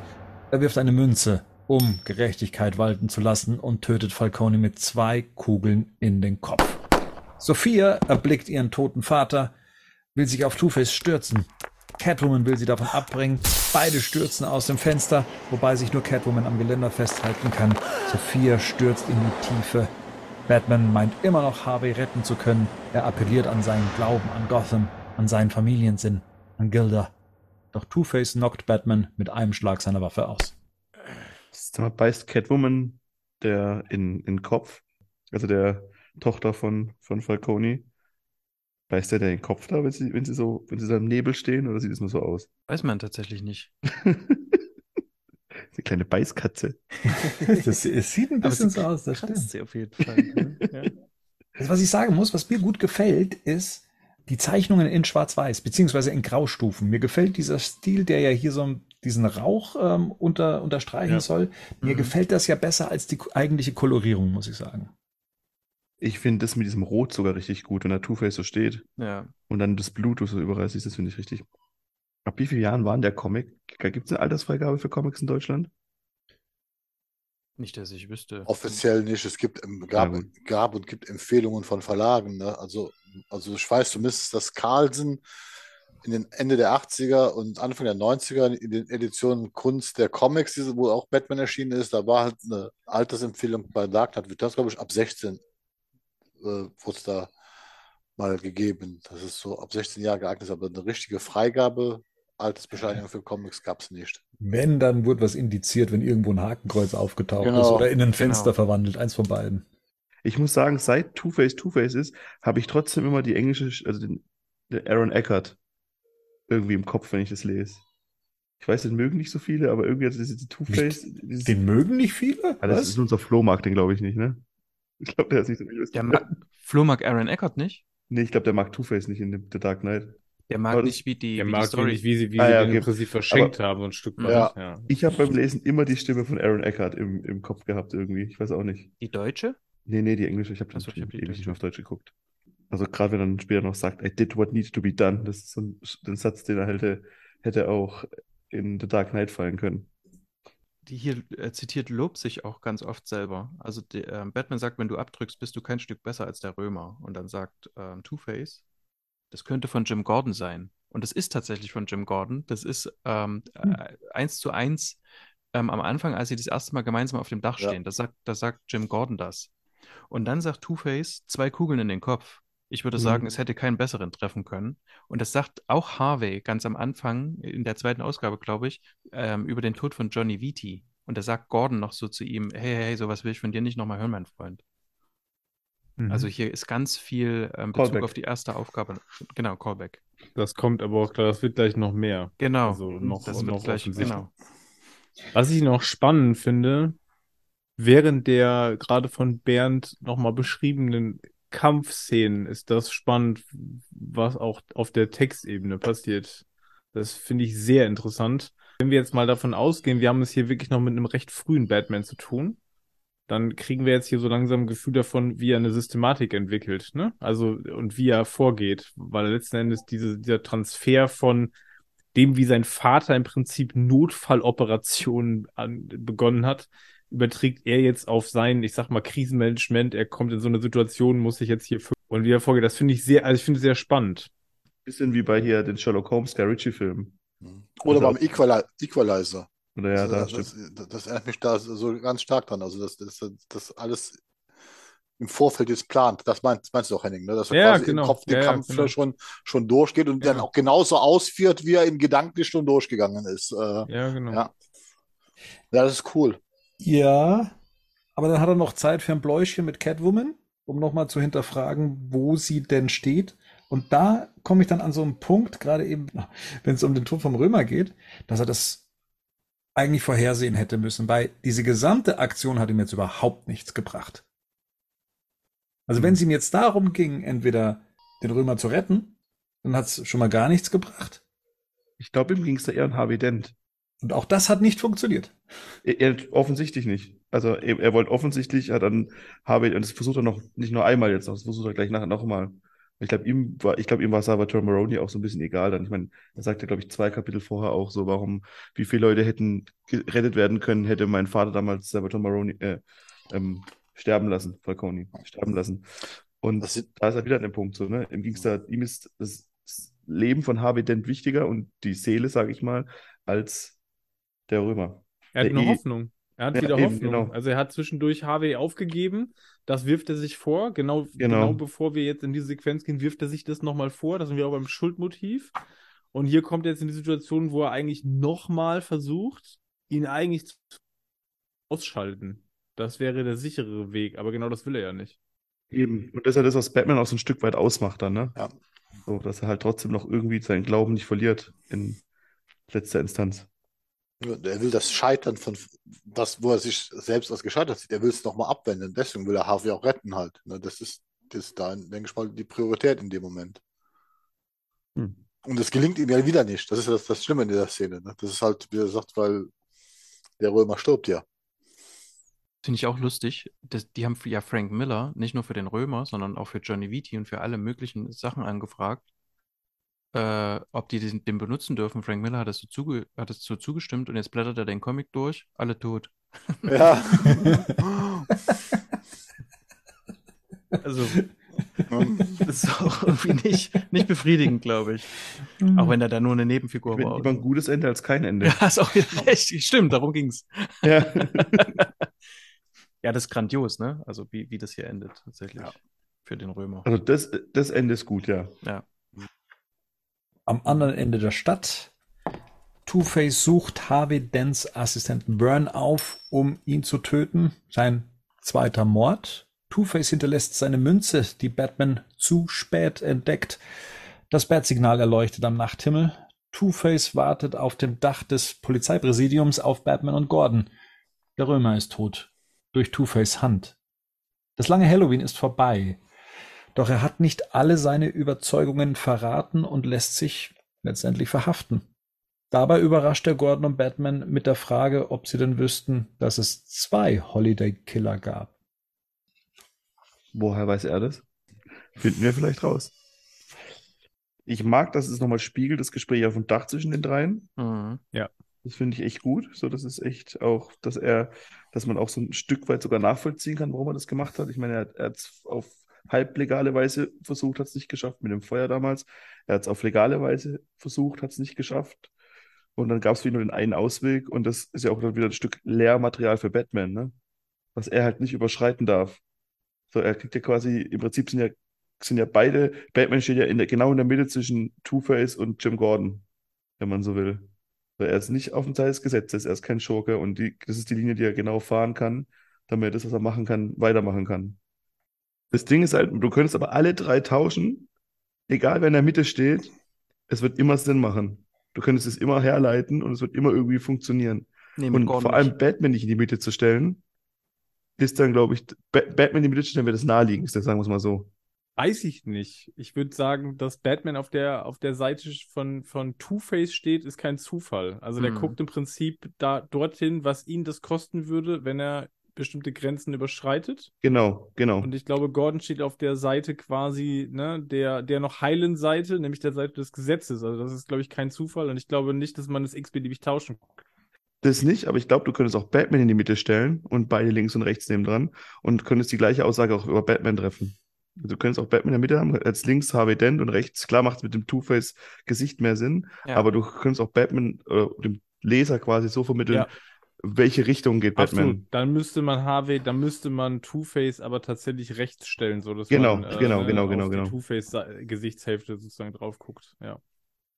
Aber gut, äh, dass er sich gefangen nehmen lässt. Das ist noch ein sehr junger Two-Face, ne? Das ist noch, der, der glaubt tatsächlich trotzdem noch. Es ist nicht, also, es gibt ja immer diese, bei Two-Face gibt es ja diese zwei Herangehensweisen. Das ist einmal, dass er wirklich zwei Persönlichkeiten hat. Und das sehe ich hier zum Beispiel nicht hm. so arg. Und dann gibt es ja das wirklich, dass es halt Harvey, Harvey gibt und ähm, Two-Face. Wie, der hat auch sogar na, der, hier zwei Two-Face-Experten. Gibt es nicht für die böse Seite auch noch einen Namen? Oder ist es nur Two-Face? Der böse Harvey? Big Bad nee, Harv Big, ist es im. Ja, Big Bad Harv, genau. Aber das ist nur in der, in der Animated, in Animated Series. Series. Ah, okay, ja. okay. Aber so, ne? Und, und ja. Und hier ist es, glaube ich, nicht so. Hier kriegst du nicht, das, dass er zwei Persönlichkeiten hat, oder? Das ist genau, er ist konsistent und er hat das geschafft, was er wollte, das Imperium zu stürzen. Ne? Genau. Richtig. Das ist das, was er vorhatte und genau. Äh, und das mit diesen beiden Killern kommt auch völlig out, of nowhere irgendwie, ne? Mhm. Also ist, ich weiß immer nicht, ob ich das gut finde.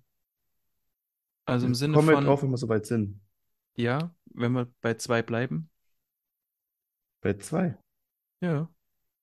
Wenn wir bei zwei Killern bleiben. Aber er meint doch, also er meint doch, dass, den, er meint hier den Alberto und er meint das, das was wir rausfinden, oder? Das weißt du nicht. Ich, der könnte auch sich meinen. genau.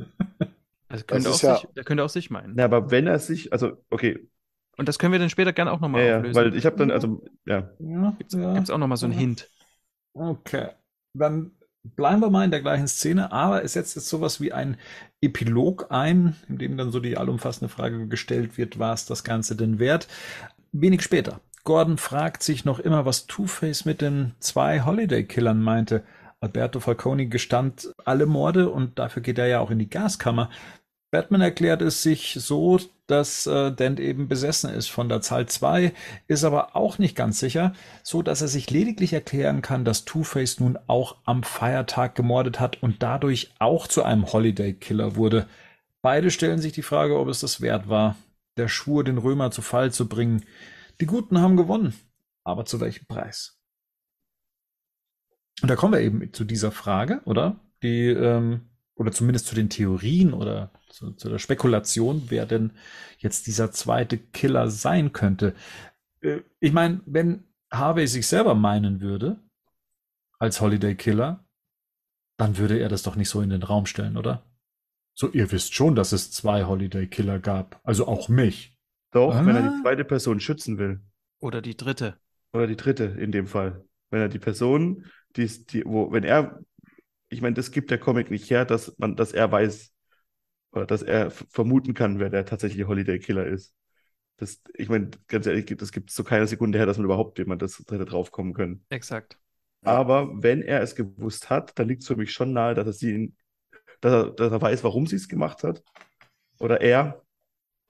Und die Person deswegen in Schutz nimmt. Also er gibt doch jetzt den, er gibt doch selber den Hint. Also wenn er nichts gesagt hätte, dann hätten sie einfach angenommen, es ist Alberto ja. und Feierabend. So, so macht er ja überhaupt erstmal diese Möglichkeit überhaupt nur auf, dass es zwei gibt. Von daher, selbst wenn er, also wenn er, wenn er tatsächlich weiß, es gibt zwei und er würde die, sein Motiv wäre Schutz von mhm. jemand anderem, hätte er einfach gar nichts gesagt. Das stimmt. Das stimmt. Mhm, okay. Außer er ähm, weiß nicht, was Batman weiß. Also, vielleicht denkt er, dass Batman schlauer ist. Aber ja, das macht keinen Sinn, das stimmt schon, das recht. Mhm. Also, es ergibt sich nicht aus der Geschichte. Eben, genau. Es ergibt sich nicht aus der Geschichte. Genau, das ist ja jetzt grundsätzliches Problem. So kann man den Epilog auch nehmen. Es ergibt sich nicht aus der Geschichte. Ja, leider ja. Finde ich. Ja. Ihr habt jetzt die Zahl 3 ins Spiel gebracht. Ähm, ist das schon der richtige Moment, darüber zu sprechen, wo sich diese, wo diese 3 herrührt? Gleich. Ich würde nur noch drauf, ähm, gerne darauf eingehen, dass die dass die beiden Herren ja jetzt quasi miteinander, dass da was auch gebrochen ist zwischen Gordon und Batman. Ja. Und man es auch sieht, dass ähm, Gordon dann nochmal da sitzt und sagt, ich glaube an Gotham City. Mhm. Und ähm, Batman sagt, ich glaube an Batman. Ja. Also jetzt ist jeder wieder, wieder mehr in seinem Terrain und ähm, ja. will sich nicht mehr verlassen. Ne? Also was das ja. mit Vertrauen gemacht hat, ist ähm, äh, also es hat sehr erschüttert, leider, ne? Auch die Arbeit zwischen den beiden kann ich mir gut vorstellen. Ja, auf jeden Fall. Also er glaubt ja ein Stück weit wieder, also für mich steht jetzt hier in dem Kontext steht Gotham wieder für das System, ne? Also an das Gordon jetzt wieder glauben will. Ich glaube mhm. jetzt wieder an das System, ne? Und mhm. dass es funktioniert. Wo auch immer das herrührt. Ich glaube, das muss er sich halt selber, das ist ja, weil wenn er daran nicht mehr glauben würde, dann kann er auch aufhören, ne? Ja. Aber das redet er sich ein oder das muss er sich einreden, wie du schon sagtest, weil sonst müsste er aufhören. Genauso das gleiche gilt für Batman. Ja. Genau. Hm. Sagt, zufrieden können beide nicht sein. Sagt mit diesem Ergebnis, egal, auch wenn er sagt, die Guten haben gesiegt und so weiter. Das, was da passiert, damit kann keiner von den beiden wirklich zufrieden oder glücklich mit sein, was ja. da passiert ist. Ja. Und der Harvey ist irgendwie froh, der glaubt an Gilda. Mhm. Zumindest denkt er an sie. Ja. Mhm. Gilda. Du warst nie für mich da. Ne? Na, wenn ich dich gebraucht habe, wenn ich einsam war, meinst du? okay. Ja, wir äh, begeben uns weg in einen weiteren Monat, also weg von Halloween hin zu Weihnachten. Ne? Ähm, das Haus der Dance wurde verkauft. Gilda packt die Umzugskartons und begibt sich in den Keller.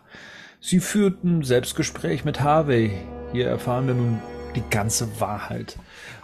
Um mehr Zeit mit Harvey haben zu können, hat sie die Morde begangen und verbrennt im Ofen ihre Kleidung, die sie dabei trug, sowie die Tatwaffe. Sollen sie doch glauben, es war Alberto. Keiner wird's je erfahren, weil du ihnen beistehen wirst, sagt sie. Du bist Apollo. Du bist unfehlbar. Ich glaube an Harvey Dent. Ja, also der Big Reveal ist, mhm. Gilda ist der Holiday Killer, der eigentliche. Sie hat eigentlich bis zur Ausgabe 12 alle ermordet, ist das richtig? Ausgabe 12 bis zum letzten Tag der Arbeit? Ist nicht eindeutig. Nee, das ist ja, die sagt, äh, eigentlich gesteht sie in dem Monolog drei Morde. Sie hat sich dreimal aus dem Haus geschlichen. Also drei hat sie ermordet. Dann haben wir aber immer noch neun andere Morde. Nach meinem Verständnis gesteht sie letztendlich hier drei Morde, nämlich genau alle drei, die bis Neuer passieren, weil sie sagt, Alberto wurde an Neuer erschossen, das war sie auf jeden Fall nicht.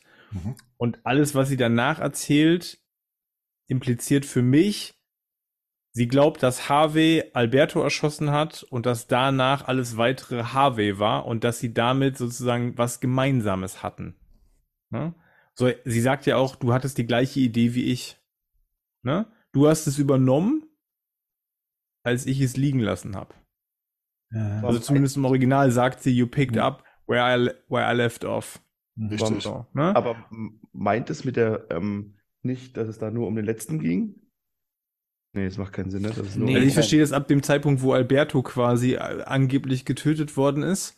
Und das Motiv, so verstehe ich sie zumindest, ist, sie wollte ja im Prinzip das alles beenden, damit sie ihren Mann wieder gewinnt und damit sie praktisch, ne, damit der, der sich nicht weiter in seine Obsession verliert. Genau. Und sie wollte ja mit ihm quasi eine Familie gründen und eigentlich ein, ein, ein ruhiges Leben führen, was nicht gegangen wäre, solange dieses System, dieses System des Römers Bestand gehabt hätte.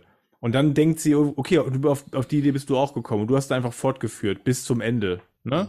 Damit wir das haben können das Problem ist ja eher in der Sache, dass sie ähm, ihm quasi mehr Arbeit gemacht hat dadurch. Oder nicht? Eigentlich in Wortfällen. ja, ja, mehr ja, Arbeit. Auf jeden Fall. Ja, ja, ja, ja. aber wie gesagt, sie impliziert ja dann auch, jetzt, jetzt wird es eigentlich krude, weil sie sagt ja, dass sie Alberto nicht erschossen war und sie geht davon aus, das sagt sie auch, ihr Mann kam so spät nach Hause mit genau. nassen Haaren und so weiter. Ja. Das heißt, sie hat einen konkreten Verdacht.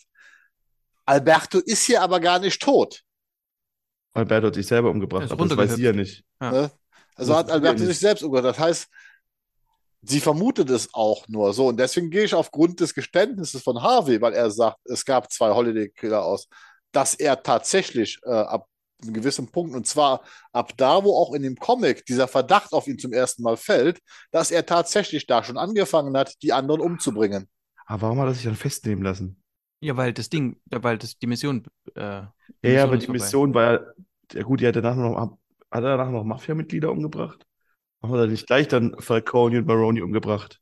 Habe ich euch richtig verstanden? Ihr würdet jetzt davon ausgehen, dass Alberto eigentlich nur den einen Mord am Ende begangen hat, den wir sehen. Ja. Aber, aber warum soll er dann seinen eigenen Tod vortäuschen? Das ergibt doch gar keinen das, Sinn. Das, das, ist ja das, wo ich mich auch frage die ganze Zeit. Da irgendwas passt in dieser Geschichte. Aber wollte er überhaupt ähm, mit seinem Tod vortäuschen, der Holiday Killer dann, oder war das überhaupt der Plan, oder wollte er einfach aus der Familie raus, hatte keinen Bock mehr und hat dann gedacht, ja komm, machen wir halt das, machen wir halt, machen wir halt ja, Trittbrettfahrermäßig. Genau, ja. genau, das denke ich auch. So, und, und das Ding ist halt, also ich glaube halt nicht, dass Harvey Dent dann die, dass er dann die weiteren Morde begangen hat. Ich glaube, die hier, die Tante hat nur das an, die, äh, seine Frau hat es nur ähm, eingeleitet quasi aber hat dann irgendwann seinen Lauf nehmen lassen. Und wer die weiteren Morde gemacht hat? Dennoch sehen wir eine zunehmende Radikalisierung von Harvey Dent. Richtig. Mhm. Und, sie, und sie findet die Sachen. Und das ist ja das, das, das was, was sie sagt. Also auch das, er hat sich ja damit beschäftigt, wie man Seriennummern und so weiter aus Waffen entfernt. Das hat sie ja, das sagt sie ja nicht, weil sie sich das ausdenkt, sondern sie hat dafür zumindest, wie sie glaubt, Art Beweise gefunden, dass er es gemacht haben könnte. Weil das, und dann, dann ist wieder das Interessante, sie hat die ersten drei Morde begangen. Er hat das aber dann ja schon vorher geschrieben, weil sie sagt ja, sie hat sich das durchgelesen, was er an Akten gesammelt, was man alles machen kann. Das hieß, hieß für mich, dass Harvey Dent den Plan vielleicht schon viel früher gehabt hat. Na, ich habe das so, ich verstehe es so, dass die Fallakten von ihm einfach gelesen mhm. hat, wo einfach grundsätzlich es darum geht, wie du wie du Verbrechen begehen kannst, ne, ja. etc. pp. Und dass das quasi, dass er sich daraus einfach bestimmte Sachen angeeignet hat, ne, wie sie, wie sie quasi einen Mord begehen kann und, und davonkommen kann. Genau. Wie man Seriennummern von Waffen entfernt, wie man aus Schnullern Schalldämpfer macht. Mhm. Genau. Ja, hast recht. Jetzt nochmal für glaube trotzdem dass Harvey Dent da dabei war an den, den Tötungen. Das sehe ich nicht. Roll, rollen wir nochmal die, die zwölf Sachen auf, also die zwölf Monate davor. Also, Gilda sagt, sie will mehr Harvey Dent. Dementsprechend werde ich hier die Mafia los. Ich mache mich zu einem Holiday Killer. Ich mache mich firm. Ich hole mir so eine Waffe, so einen Hut, so einen Schnulleraufsatz. So, bringe jetzt so die ersten um, bis eben an den Silvesterabend. Das war sie nicht. Mhm. So, mhm. und jetzt vermutet sie, dadurch, dass Harvey mit nassen Haaren zurückkommt, hey, der macht ja das gleiche wie ich, jetzt nachdem dieser Alberto umgebracht worden und ist. Und sie die Waffe gefunden hat. Das sagt sie explizit in den nächsten. Der hat eine Waffe gefunden. So, jetzt wissen wir aber, Alberto, naja, wissen wir das? Nee. Nein, aber es ist ja wahrscheinlich tatsächlich. Also, also ich wollte sagen, dass Alberto sich selbst, äh, mhm. also dass er seinen Tod gefaked hatte. Das Wasser hat sich rot gefärbt, das äh, habe ich jetzt noch so im Kopf damals. Also Blut ist so gesehen geflossen.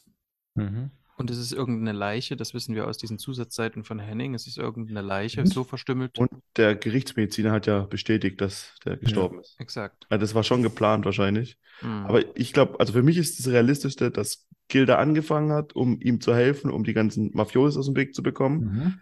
Dann kam der Mord von ähm, Alberto. Mhm. Gilda hat gedacht, ab jetzt übernimmt Harvey quasi. Und es gab ja weitere Tötungen an jedem Feiertag. Deswegen hat Gilda gedacht, Harvey war es weiter, aber in Wahrheit war es Alberto. Das wird, was für mich am logischsten klingt. Weil ich trotzdem nicht glaube, dass Harvey Dent die anderen alle getötet hat. Das glaube ich irgendwie nicht. Man kann sich auch abgewechselt haben. Ja. Ja. Weil wenn ich der Holiday Killer oder ein Holiday Killer bin und als, als Alberto zum Beispiel bin ich der, äh, wie sagt man denn, bin ich der Trittbrettfahrer, dann weiß ich ja schon, dass es einen echten Holiday Killer gibt, in Anführungsstrichen. Jetzt kann ich selber Leute umbringen oder also in manchen äh, äh, Monaten gibt es ja auch mehrere Feiertage. So, und jetzt kriege ich, was weiß ich, mit, dass es einen Anschlag auf den Riddler gab. Na, dann gehe ich da nicht nochmal hin. Der Einzige, der es genau sagen kann, ist der Riddler, oder? Weil er ihn gesehen hat, meinst du? Ja, oder sie. Ja. Hm. Und ich meine, das würde auch wieder so ein bisschen natürlich, kommt da jetzt diese ganze Sequenz vom Kalenderman mit rein, der immer zwischen er und sie wechselte, mhm. ne, mit seinen Hinweisen. Mhm. Das war ja auch immer so ein bisschen, keine Ahnung, das, das konnte, sich, konnte man sich an dem Kontext ja auch nicht so richtig erklären. Er hat ja da schon Hints gegeben, ob es nicht eine Frau sein könnte. Das, das Ding ist, ist, nachdem ich es nochmal gelesen hatte, habe ich das ganze Ding komplett nochmal gelesen, unter ja. diesem Ding, also unter dieser, unter, und du findest es nicht raus. Nee. nee, das ist. Ja. Äh... Das ist das, was man nicht machen sollte beim, beim Schreiben. Ist das jetzt ein Fehler? Will uns das Comic am Schluss sagen oder die Geschichte sagen, es gab zwei Holiday Killer? Und wir merken nur, dass es da Ungereimtheiten gibt und es müssten eigentlich drei sein. Also, wenn du, wenn du so das Internet durchstöberst, dann kommen Leute auf zwei oder auf drei. Es gibt dazu keine klare Antwort. Genau. Und ähm, äh, Loeb und Sale haben die natürlich auch immer verweigert. Genau, die haben in keinem Interview sich dazu positioniert. Die haben immer gesagt, sie lassen es offen und es ja. sei alles da und man könnte sich das man könnte sich das dann selber zusammensetzen. Aha. Genau, das ist eine ja. ganz schlimme Lüge. Das, ist, das ist wie Inception. Ja, ja. Aber bei drei wären wir jetzt ganz kurz nochmal. Gilda, dann Alberto und Harvey selber durch den letzten Mord, den er, wo er den Römer tötet. Genau. Mindestens. Mindestens. Ja, mindestens. Ja, und den, mindestens. den anderen Boy hier, den, den, den, den Vernon, Vernon, Vernon. ja, genau. Beides, beides nicht an, wobei, war das an, jeweils an Holidays? An, an, ist, ist der, der Tag beim Römer, ist es ein, Weihn äh, ist es ein Feiertag? Ist Halloween, ne? Er hat einen Kürbis da liegen. theoretisch wird es dann, wenn er sagt, es gibt zwei, wenn er das damit meint, dann gibt es ja eigentlich keine Frage mehr, weil Batman sagt dann das Richtige. Es müsste, wenn es, also, ne, also es, das, was wir wissen, wir wissen von drei. Alfredo hat auf jeden Fall jemanden getötet. Alberto. Äh, Dent hat jemanden getötet. Alfredo. sehr schön, sehr schön. Der Alfredo. Beide zusammengemischt, ist doch nicht schlecht. Auch gut. Ja, meine ich doch. ja, nee, gut, ja. Das heißt, wir haben drei, oder? Ja. Was für mich halt gar nicht passt ist, aber das muss man jetzt vielleicht, ne, wenn man sich jetzt mal anguckt, wie von Gilda die Hände gezeichnet sind. Also wenn wir jetzt wirklich so tief reingehen. Ja. Wir sehen ja immer wieder die Hände des Killers. Das passt halt gar nicht zusammen. Also sie würde sehr, sehr dicke Handschuhe tragen. Also weil das irgendwie, also da passen die Hände passen gar nicht zusammen. If it fits, you must acquit. Oder wie war's? If it love fits, you must acquit. Ja. Gute alte okay. OJ-Weisheit. Das stimmt. Aller, Himmels Willen. Allerdings muss man auch sagen, ähm, Bruce Wayne kann man auch nicht auf zwei verschiedenen Seiten äh, hm. als ein und dieselbe Person identifizieren. Ja, gut, das ist stimmt, ja, genau. Ja, nee, das ist schon ja, richtig. Ja, ja. Wir, das, das, ist, das ist das Problem. Wenn wir jetzt versuchen, das auf dieser logischen ja, Ebene der Zeichnungen zu lösen, sind wir bei Tim Sale, glaube ich, irgendwie am Falschen geraten, weil oft fast alle Personen nie hundertprozentig identisch aussehen. Ja. Im Endeffekt ist es ja, wir hatten ja vorhin auch Enden von Serien und das ist ja so ein Ende, das eher so ein, nochmal so Effekthascherei ist, so ein bisschen. Ne? Also Tatsächlich also und ist ein bisschen unbefriedigend. Und es ist unbefriedigend. Ja, ja. Es ist das erste Mal, funktioniert es, glaube ich, besser wie nach jedem weiteren Mal. Bevor wir das, das Rundmachen zum Ende, ich würde gerne noch auf eine Sache eingehen, die Gilda sagt, äh, als ihr das alles verbrennt und sagt, ähm, ihr, ihr ihr könnte man nicht auf die Schliche kommen, weil man hat ja quasi nach dem Holiday Killer gesucht, gesucht ähm, also nach jemand Besonderes, äh, nicht mich. Mhm. Und ähm, das finde ich hier sehr schön, auch so als Analogie für Batman startet in diese Welt mit diesen ganzen ähm, äh, glamourösen Schurken, will ich es mal nennen. Äh, Batman kann diesen Fall hier nicht mehr lösen, weil der nicht mehr, der geht ja nicht hier nicht nur mehr raus, um gewöhnliche Menschen zu schützen, sondern, so wie es eigentlich mal vorgesehen war, sondern der geht, der sucht auch nicht mehr nach gewöhnlichen Tätern. Also der geht hier nicht den Spuren nach, sondern lässt sich die ganze Zeit von irgendwelchen, mhm. äh, wie nennt man das, wenn man so falsche Hinweise setzt? Also lässt sich von so, so oberflächlich die ganze Zeit ablenken, was nicht gut ist für einen Detektiv. Ne? Also der mhm. geht zu eigenen Theorien und dem, was ihm quasi vorgelegt wird, und, dem geht er hier quasi nach. Und nicht nur das, das Motiv von, wenn man das so nennen möchte, von ihr, ist keins, das zu dem passt, was wir vorhin gesagt haben. Mhm. Den ganzen Supershow geht es um Anerkennung, der geht es gesehen zu werden. Den ja. Mafia-Leuten geht es ja. darum, ähm, ihr Geld, Macht, Einfluss. Und ihr geht es eigentlich nur darum, Kind mit ihrem Mann zu kriegen. Mhm. Was sie eigentlich zur größten Psychopathin macht. Ja, aber es macht sie gleichzeitig ja. tatsächlich unsichtbar im Zuge der äh, Ermittlungen, mhm. weil da denkt tatsächlich keiner darüber nach, dass es halt eine frustrierte Frau sein könnte. Das ist tatsächlich so, so ein Scream-Reveal von diesen Scream-Filmen. Ja. das stimmt. Wisst ihr, was ich meine, wo es auf einmal. Ja. naja, aber man muss halt auch sagen, dass es natürlich auch nichts ist, wo Batman hingeguckt hat genau. die ganze Zeit, weil Dent war für ihn erstmal so, da guckt er nicht hin, das ist sein Freund, dann zwischendurch doch wieder mit so einem Zweifel, um dann, natürlich war für ihn jetzt das Thema Alberto ist es, halt auch sehr, sehr willkommen, ne? Im Sinne von, ah, ist doch nicht Dent und ich muss auch Dent nicht weiter, mir Dent nicht weiter angucken. Und dass ich dann schon gar nicht hinkomme und gucke mir Gilda Dent an. Also, es ist eine, ne, also aus Batmans Perspektive kann man auch sagen, ja gut, es ist ja auch sehr abwägig. Also, mhm. genauso hat er ja, er hat ja jetzt auch nicht Gordon verdächtigt. So, ja. ne? Aber das passt schon auch zu der Zeit, wo das rausgekommen ist. So enden, muss man schon auch sagen. Das war halt schon so 90er Jahre, da gab's ja gut, 96, 97, ist das mhm. nicht auch die Scream? Ist das ja, Scream, Scream ja. Hier dieser Film mit ähm, oh, Matt Dillon.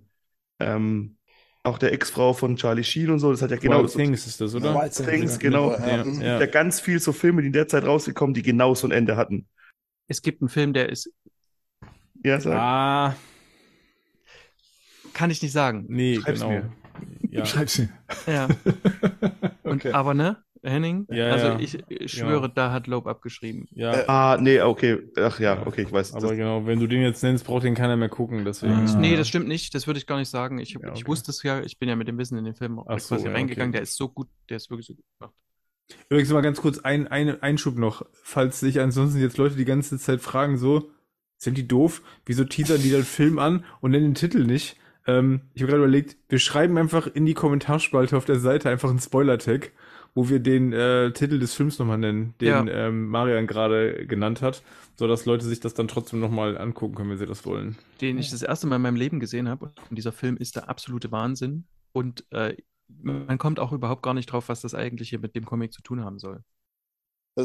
Es passt aber auch in die Zeit, da sind ja auch sehr viele, sag mal, Sachbücher über Kriminologie erschienen, auch in den USA, was Serienkiller und so betrifft. Und das Interessante ist, in einem dieser Bücher, da geht es halt auch um den Real Hannibal Lecter, da sagt dieser Ermittler, sagte, die schlimmsten Morde sind da, wo man keinerlei Motiv feststellen kann. Also er sagte so, was man nie aufklären kann, ist, wenn ein Typ irgendwo hinfährt, einfach in eine andere Stadt, jemanden ja. erschießt und wieder nach Hause fährt, wo es kein erkennbares Motiv mehr gibt. Joker. Und ja, Joker zum Beispiel. Und die genau, ja. das ist hier mit Gilda auch.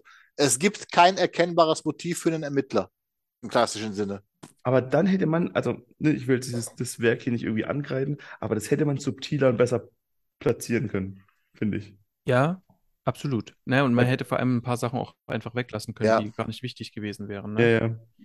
Ähm, was wollte ich noch sagen? Ach ja, genau, äh, weil ihr gesagt habt, der Batman wäre da auf keinen Fall drauf gekommen. Ja, der hat ja gar keine Berührung mit Gilda quasi genau. und sucht ja genau. auch nicht nach normalen.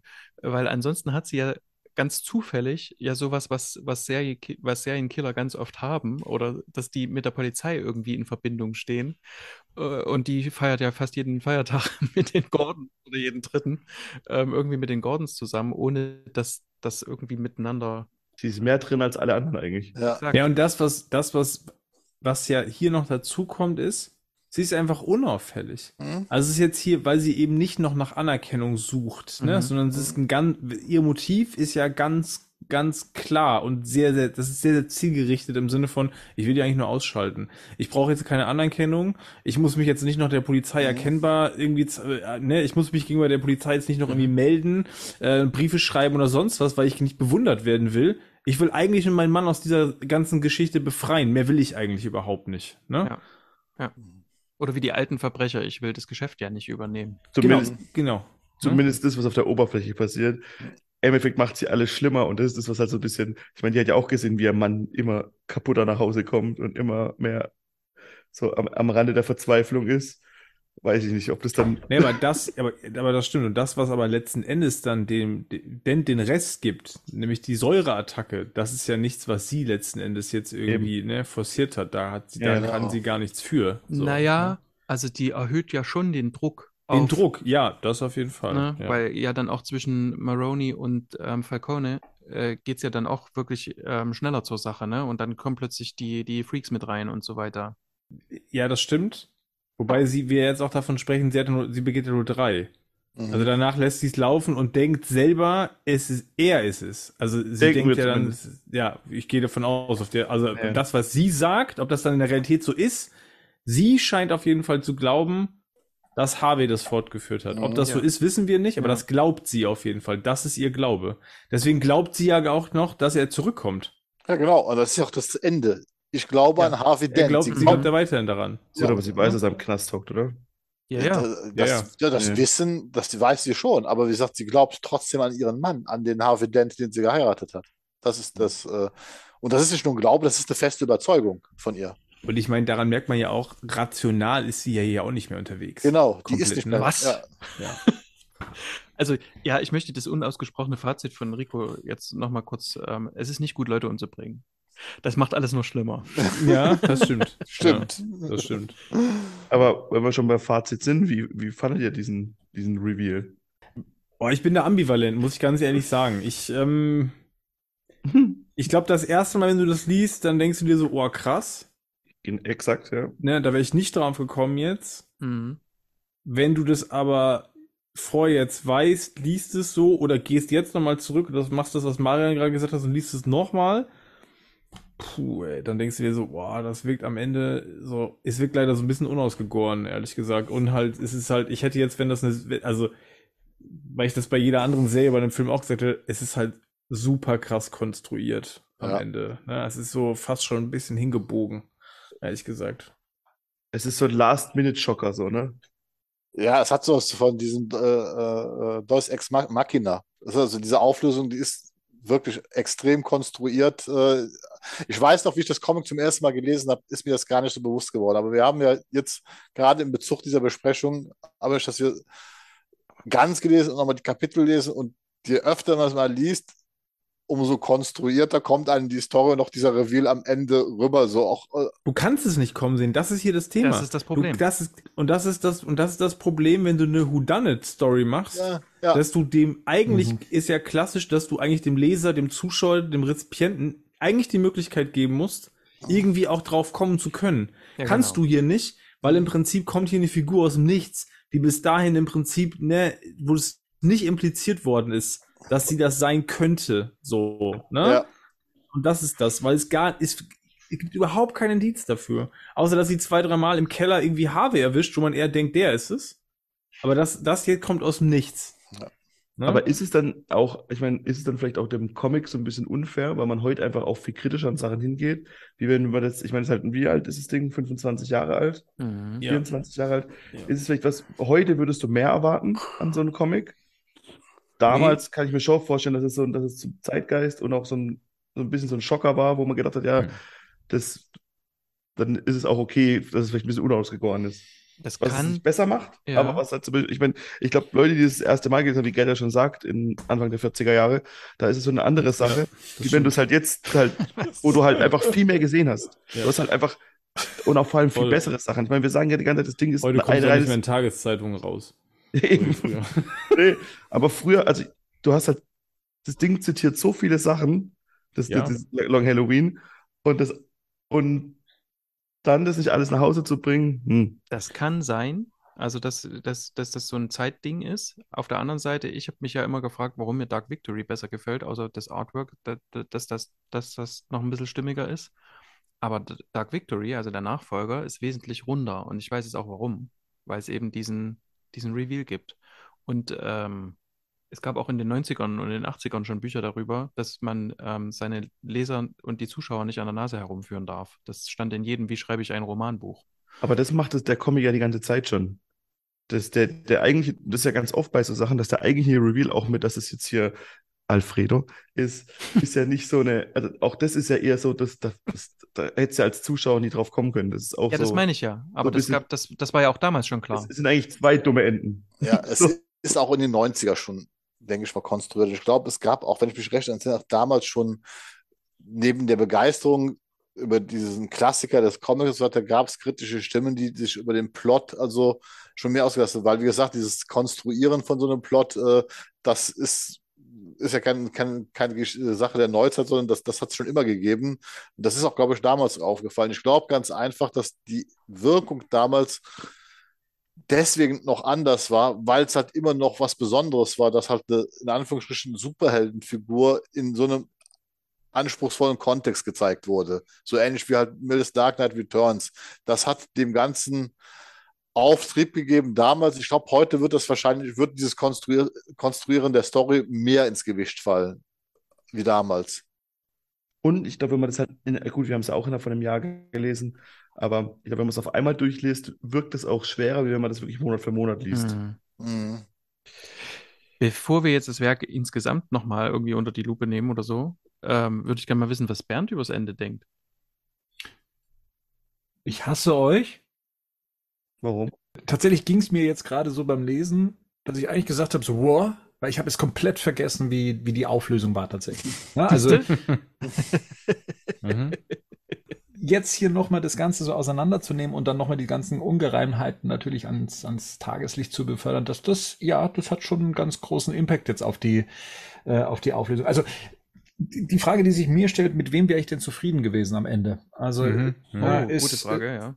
Äh, äh, ja. hätte, hätte mich der eigentliche Reveal, der es am Anfang war, hätte mir der gereicht?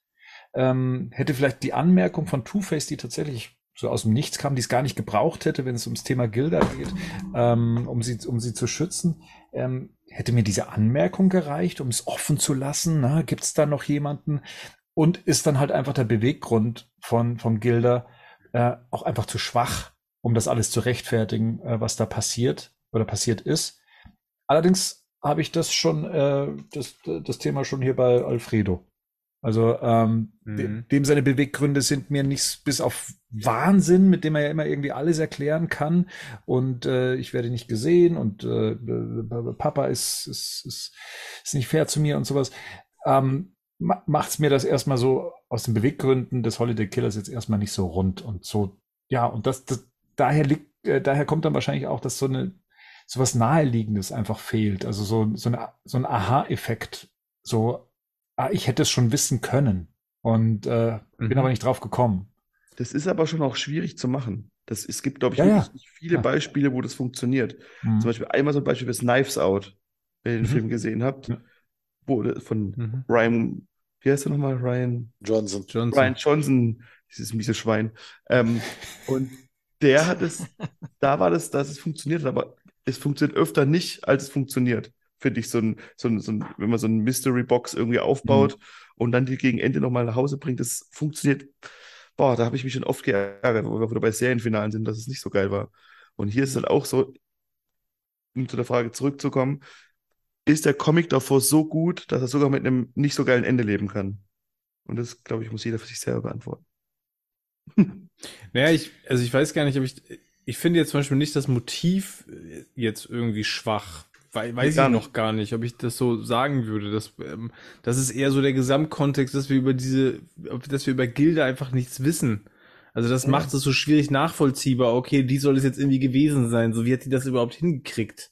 Ne? Wie ist die an die ganzen Tatorte, wie ist sie da hingelangt? Also das sind ja so Fragen, die, die ich mir jetzt stelle, wenn ich mir über Gilda jetzt Gedanken mache. Und dann natürlich mhm. noch die Frage, irgendwie, äh, warum soll Alberto das jetzt irgendwie überhaupt übernommen haben danach? Das ergibt überall, auch aus Albertos Sicht eigentlich gar keinen Sinn. Was hat denn der für ein Motiv? Der kann seinen Vater nicht ausstehen, der wollte den nicht im Geschäft haben. Was macht er als nächstes? Er tötet alle äh, Feinde seines Vaters. Wozu? Also was ist das Motiv? Er will, also im Prinzip, dadurch, dafür geht er auch in die Gaskammer und stirbt, will er einfach ein neues Level von Bösewichten einläuten oder ein neues Zeitalter. Und das ist das, was ihm reicht. Er, er sieht ja, und da ist er das, der Punkt, ich sag, sag ich, dass es gut ist, aber das ist ja das, was ich so draus lese, dass er halt denkt, glaube ich, ähm, ja, jetzt sind hier die, die, die Superschurken an der Macht, die Mafia hat ausgedient. Ja, so, ich bin kein Teil der Mafia. Dieses Anerkennungsmotiv. Genau, ich, ne? bin, so. bin kein Teil der Mafia. Ja, ja. Mafia will mich nicht. Alles klar, ja. zeige ich mal, wer die richtige Mafia ist. So quasi.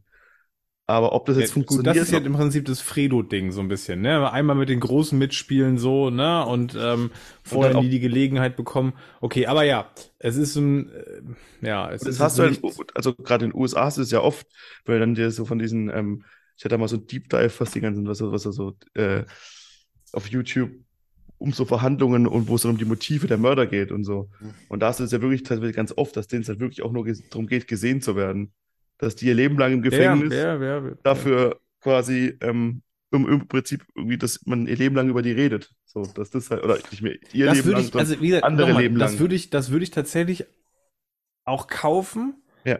Wenn wir jetzt davon ausgehen würden, Alberto wäre es von Anfang an gewesen. Also dann ist mir das Motiv klarer. Warum er dann einfach mhm. irgendwann das mit übernimmt, das ist für mich nicht so richtig schlüssig. Und dieses, ich täusche noch meinen Tod vor, also das ist für mich auch, das, ja, passt jetzt für mich nicht so richtig da rein. Also dann wäre es ja so ein Typ, der sagt, okay, jetzt, äh, jetzt, da ist so ein Typ, der kriegt jetzt noch Aufmerksamkeit und sowas will ich auch und jetzt übernehme ich das und mache dieses, was ihr vorhin gesagt habt, dieses Trittbrettfahrertum.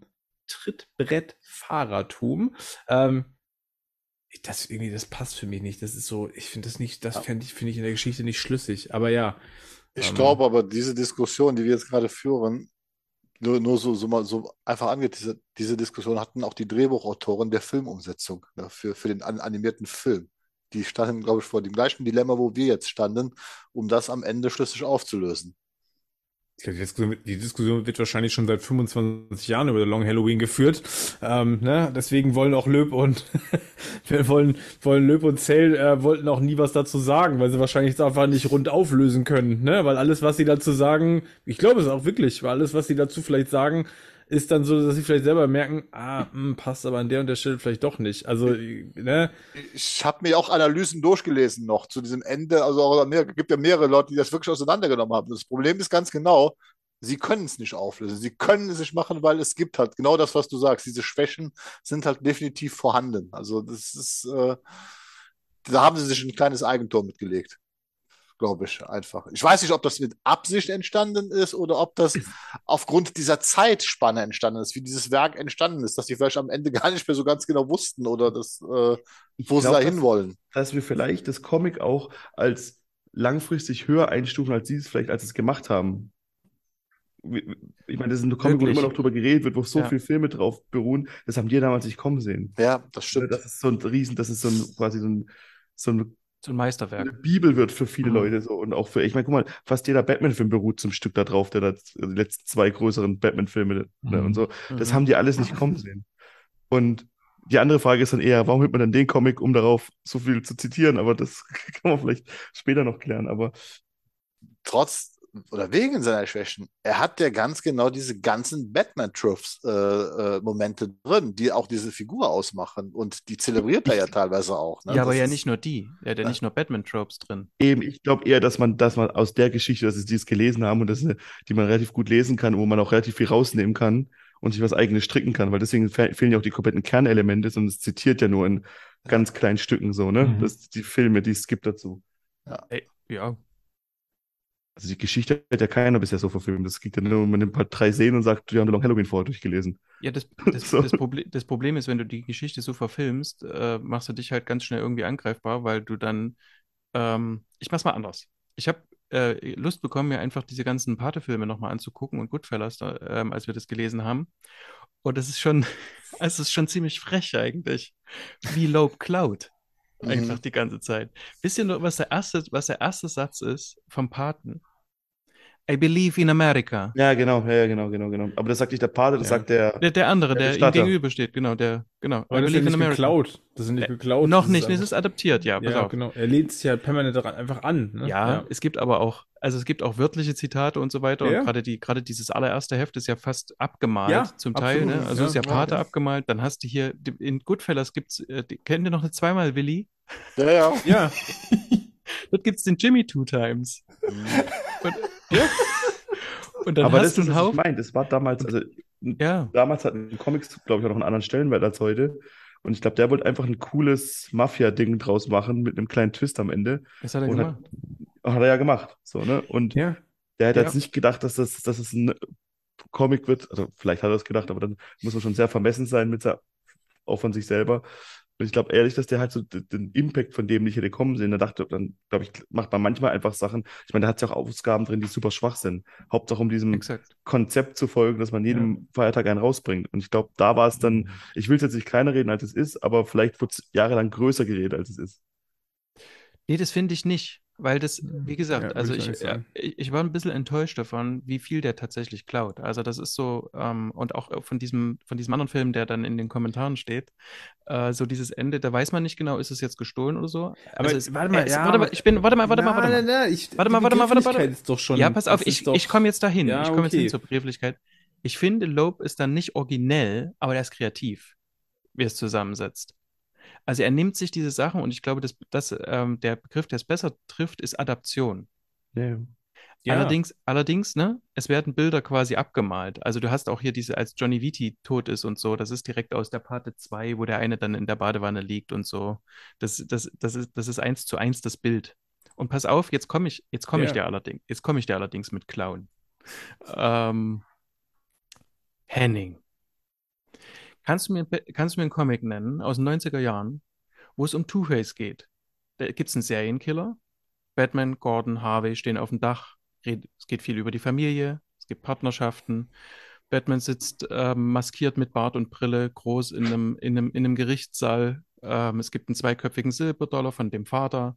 Es gibt einen Typ, der Fields heißt. Das ist nicht Vernon Fields, sondern Adrian Fields. Der auch Maroni die Säure gibt. Ah, sieht man nicht. Ja. Doppelspielen. Die AFC Beholders das. Genau. Mhm.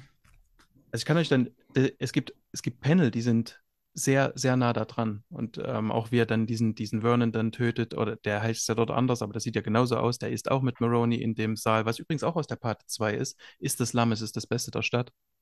Ähm, äh, das ist schon mhm. ziemlich ganz viel, also falsch. Ich bin ein bisschen ich bin ein bisschen enttäuscht darüber, dass äh, The Long Halloween ganz viel von diesem Comic, der 1990, also sechs Jahre vorher erschienen ist, ganz viel, ähm, wie heißt denn das? ähm, die Meriten dafür eingefahren hat, äh, mhm. im Grunde ganz viel aus dieser Geschichte rauszunehmen und zu kopieren tatsächlich. Aber es hat halt auch nicht Tim Sale gezeichnet, sondern irgendjemand, der es tatsächlich, habe ich jetzt in einem Interview gelesen, der nicht mehr über den Comic reden will, weil er sich dafür schämt, wie er, wie er ihn gezeichnet hat. und ähm, das ist hier halt so ein bisschen anders. Und da sage ich aber wieder, es ist trotzdem kreativ, weil Loeb einfach ein unglaublich gute Dialoge schreiben kann. Und Loeb war der erste Hip-Hop-Produzent äh, im Superhelden-Comic-Bereich. Da einfach alles gesampelt, was er gefunden hat. Exakt. Und hat das halt, und das ist ja auch wieder eine Kunst, das dann Absolut. so zusammenzusetzen, um daraus halt wieder trotzdem irgendwie für das Medium was Neues zu schaffen. Ne? Und jetzt kann man natürlich sagen, ja, ist geklaut. Ich würde sagen, ja, gut, ist gut gesampelt. Adaptiert, genau. Genau, ist adaptiert. Ja, adaptiert passt für mich nur so halb gut, weil ja, es ein anderes gesampelt. Medium ist. Ne? Aber beim ja. Comic, okay, beim Comic zu Comic, da können wir noch drüber streiten. Ich fände jetzt zu sagen, okay, ich nehme mir Bestandteile aus Filmen und setze sie in ein anderes Medium um ne, und nutze sie dann noch, um daraus irgendwie eine Batman-Story zu machen. Ähm, das würden wir wahrscheinlich auch bei anderen Comics finden. Ne? Also ich glaube, das ist jetzt nicht das erste Comic, wo wir das finden würden. Aber hat jemand ja, Joker gesagt? Ja, genau. Also ja. Aber ja, natürlich ist es, ist es richtig, wenn man sagt, okay, guck mal, wie krass das ist, weil man auch quasi jede zweite Seite sieht, wo das herkommt, ne? Und wo ist da der Ursprung? So. Ne? Und, dann, dann ist halt diese Frage, ja. ist das bei Kunst nicht immer irgendwie so? Wenn du tief genug, wenn du tief genug reinguckst und kennst die Ursprünge, dann erkennst du sie auch wieder. Ne? Dafür musst du sie halt kennen. Hier ist es halt so, das ist dann vielleicht Löbs großes Pech, dass er sich natürlich hier, ich sag mal, ein ein bekannteres Vorbild nach dem nächsten vornimmt mhm. oder verwertet und man auch das alles erkennen kann. Ne? Ja. Aber was er halt macht, und das fand ich sehr gut, weil ich so gedacht habe, naja, okay, die Mafia-Story und so, mh, mhm. ne, im Grunde kennt man es schon so, aber darum geht es ja tatsächlich gar nicht, sondern es geht ja dann ja. darum, diese, also quasi zu sagen, hier ist Batman, also diese Frage zu beantworten, ist Batman dafür verantwortlich, dass die, ja. dass die glamourösen Schurken kommen und er sagt ja quasi ja, ne? Und dass er die dann quasi darüber dorthin bringt, das ist wirklich sehr, das, das finde ich halt das Originelle. Also er zeigt quasi, ab welchem Punkt explodiert denn diese Stadt? Und es ist so diese Abwechslung. Jetzt hast du gesagt Hip-Hop. Das ist lustig, weil ich jetzt, weil ich habe jetzt gedacht, das war ja so die 90er Jahre. Da hattest du dann plötzlich, dann äh, hattest du plötzlich Gangster in der Musik. Das hattest du ja so vorher nicht. Das war ja alles ordentlich und du hattest Pop und du hattest halt Rock und du hattest Frank halt Sinatra. noch. Bitte? Ja, und Frank Sinatra, genau, das waren halt noch so die, das waren halt noch so die ordentlichen, selbst die Rocker irgendwie. Und dann hast du aber plötzlich so einen richtigen Gangster-Rap irgendwie mit drin. Und die, die, sind viel glamouröser, treten auf mit Bling Bling und so. Also es passt irgendwie sehr gut zur Zeit. Hab ich jetzt gerade so überlegt, genau. Also ich, ich mag das tatsächlich, ich mag den Comic auch, aber tatsächlich. Ähm, genau, die guten Sachen sind andere als die, der Krimi-Fall. Ja. Vielleicht um ja. es mal so runterzubrechen. Oder, so, genau. oder, oder, der, oder die Auflösung, ja, genau. Ja, genau. ja auf jeden Fall. Gerade das, was du gerade sagst, auch dann zu zeigen, wie es dazu kam, dass die ganze, dass Mafia weniger Einfluss und so hatte, ist schon wahrscheinlich das Bessere. Und mhm. auch nachträglich mehr für die Figur von Batman gemacht oder vielleicht auch dagegen, je nachdem, als es dann ähm, ja, der Kriminalfall gemacht hat, den Batman nicht lösen konnte und wo auch nicht so viel gemacht hat, eigentlich. Die Frage, die sich ja stellt, ist, The Long Halloween gilt als Klassiker. So sind wir da ja auch rangegangen, um das dann äh, dementsprechend auch ähm, mal zu sezieren. Er hat auch den Eisner Award zweifach gewonnen. Weiß nicht, wisst ihr, in welchen Kategorien er es äh, gewonnen hat? Also einmal war es ja 98, einmal 99. Mhm. Die eine ist, sage ich mal, die, die, als beste abgeschlossene Serie. Das war 98. Äh, beim zweiten Mal ist es dann schon, ja, bester nachgedruckter Graphic Novel. Also das ist dann schon so eine Kategorie, wo ich sage, ja, okay, der kriegt halt die Kopie nochmal äh, eine Auszeichnung. Aber ja, also er hat den Eisner Award, was ja so die, ne, die, die höchste Auszeichnung ist, die du ja so im, im Comic-Bereich bekommen kannst. Und ja, die Frage, also damit dann eben kombiniert, die Frage ist, was macht denn diese 13-teilige Reihe zum Klassiker? Ich wollte jetzt noch ergänzen, sie wurde ja schon als, als Klassiker angekündigt. Also sie hat ja schon mit der ersten Ausgabe wurde ja schon gesagt, hier kommt was Besonderes auf euch zu. Äh, dieses Versprechen gab es da ja schon. Also da wurde ja schon ein, ein Hype aufgebaut oder schon ähm, eine Erwartungshaltung ähm, dem Comic mitgegeben.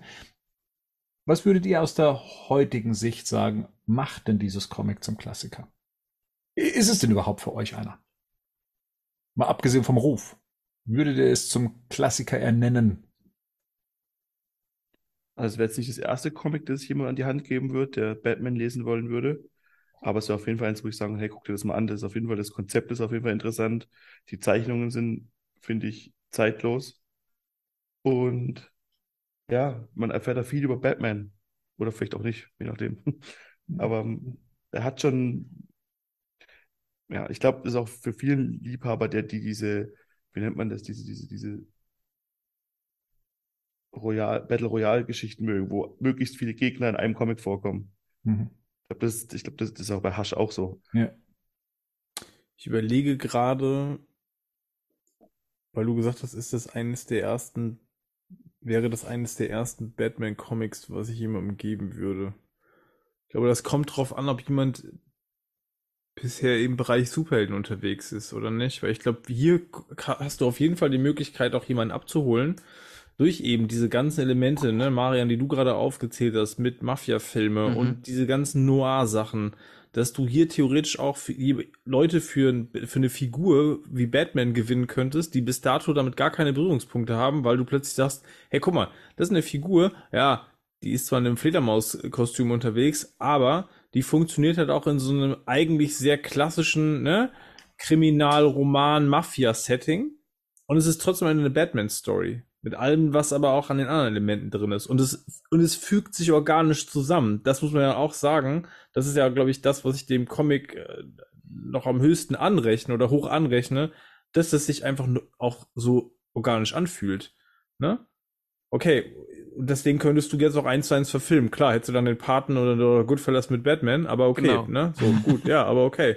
So, natürlich wird das kein Tim Burton Batman dann. Dann ist es, dann haben wir hier, dann haben wir vielleicht den, grounded Ansatz, zumindest bis Solomon Grundy auftaucht. Ähm, aber das habe ich gerade gedacht, wäre vielleicht gerade deswegen ein Comic, was ich, was ich vielleicht sogar genau deswegen jemandem in die Hand drücken würde. Auch vielleicht als erstes, um erstmal zu gucken, hier, guck mal das. Weil ich weiß nicht, ob Year One manchmal so, ob das so eine, ob das so eine super geeignete äh, erste Ausgabe ist, weiß ich nicht, weil es geht schon sehr tief da rein. Da brauchst du schon eine sehr tiefe Faszination auch für die Figur, glaube ich. Also ich würde tatsächlich dem dann beides in die Hand drücken und würde sagen, hier, lies mhm. erst Year One und lies gleich im Anschluss. Spielt ja tatsächlich auch, ne? Ja, also ja. Klar. Nimmt ja diese, diese ähm, Elemente da auch.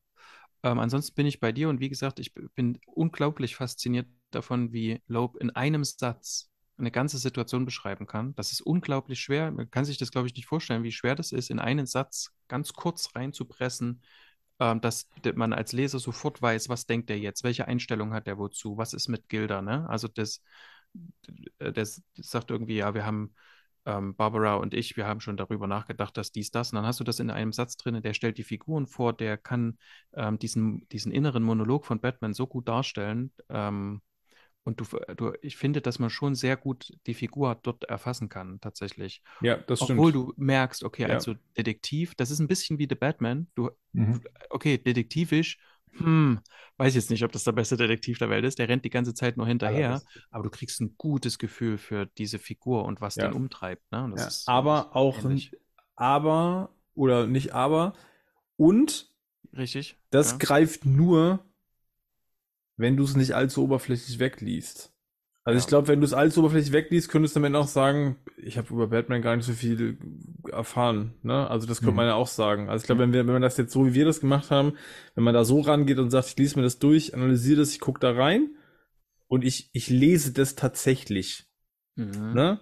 Was du sagst und was, ich habe nur einen Satz und ich muss mir aber selbst was drum, ich muss mir ein Stück weit noch was drum rumbauen. Ne? Der eine mhm. Satz sagt mir sehr viel. So.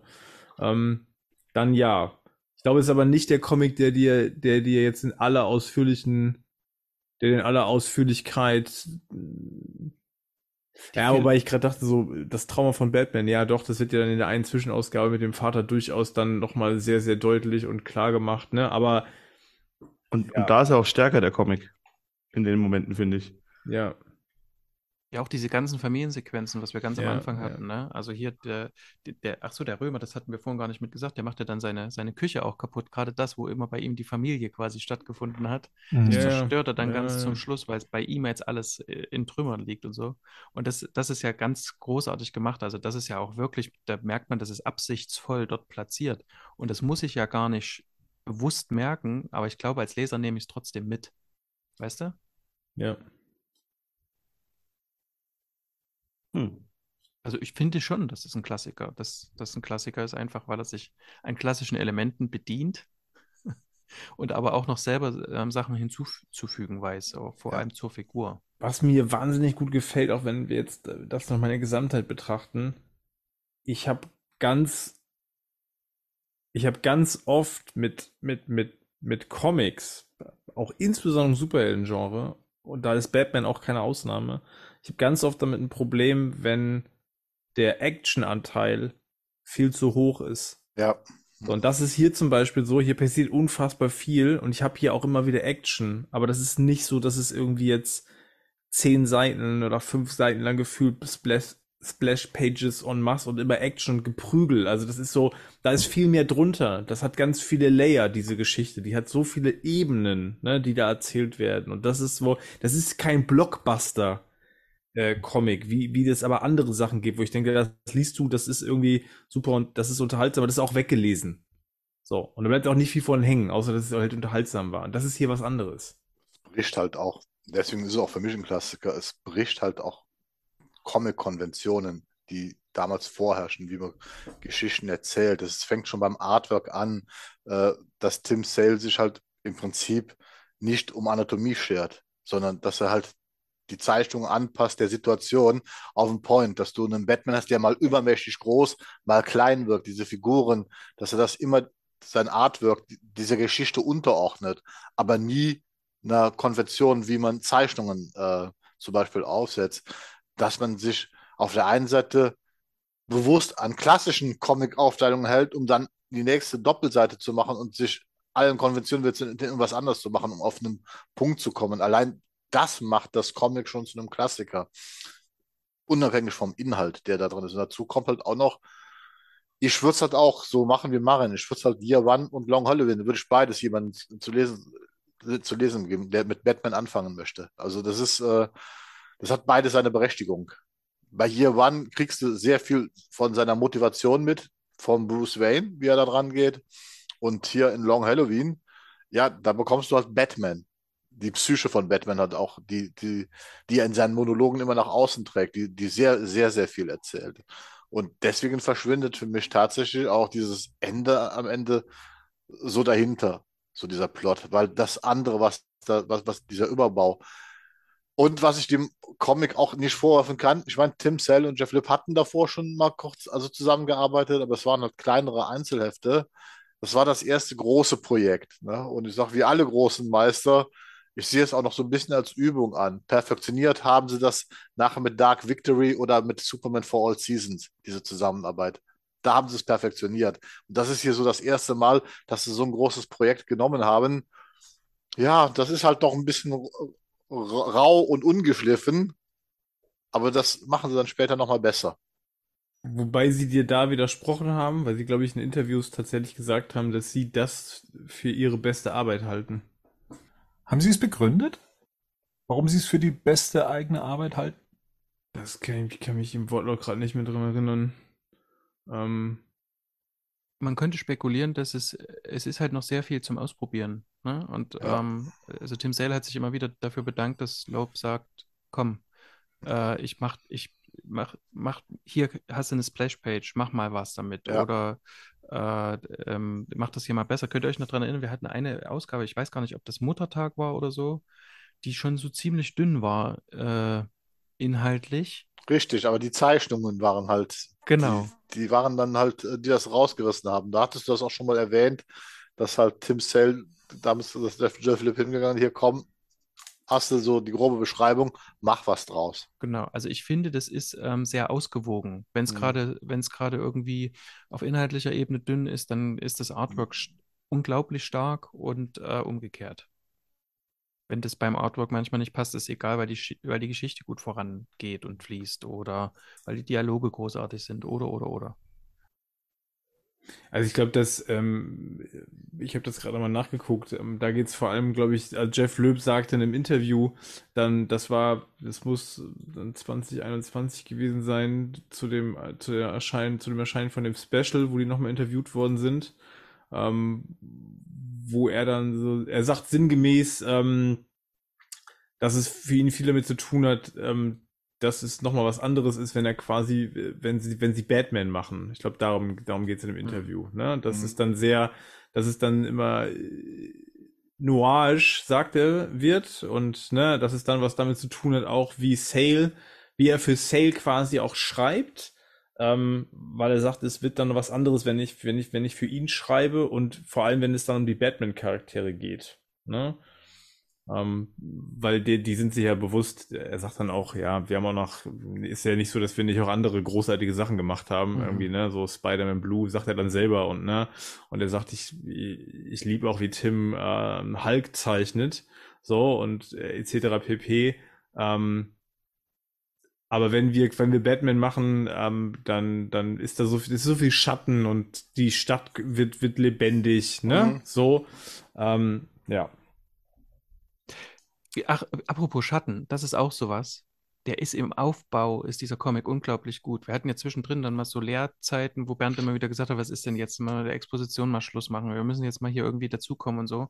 Aber dieses ganze Foreshadowing, dieses ganze, ähm, der Aufbau der Story, der ist so gut gemacht, auch wenn er vielleicht ein bisschen entlehnt ist zum Teil, aber das, äh, ich, ich glaube, dann bist du einfach mit drin und dann ist es auch egal, wenn da mal zwischendrin irgendwas schwächer ist oder wenn dir das Ende möglicherweise nicht gefällt.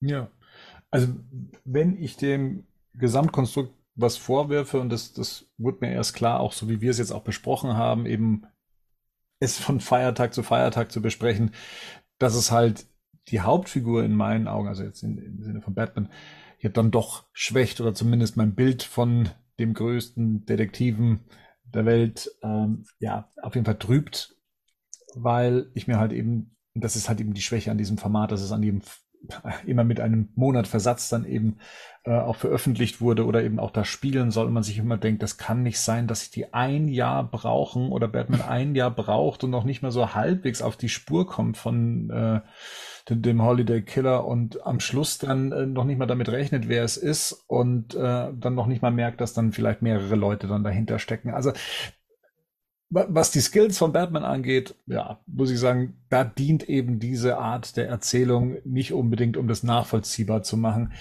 Es hilft mir, das in einem Stück zu lesen. Ich wüsste nämlich nicht, ob ich, sage ich mal, dieses Gesamtwerk, ähm, wäre es monatlich erschienen, so schätzen würde, wie es jetzt ist, wenn es da liegt. Also in, in, so wie man es damals konsumiert und dann auch gelesen hat, weil ich hätte das, glaube ich, nicht ausgehalten. Ähm, ne? wie, wie, du schon gesagt hast, Marian, die Exposition, die muss dann irgendwann mal auch jetzt mal aufhören und sowas, das dem dann noch mal eine Chance zu geben, noch mal eine Chance zu geben, um dann auf irgendwas Großes dann hinzuarbeiten.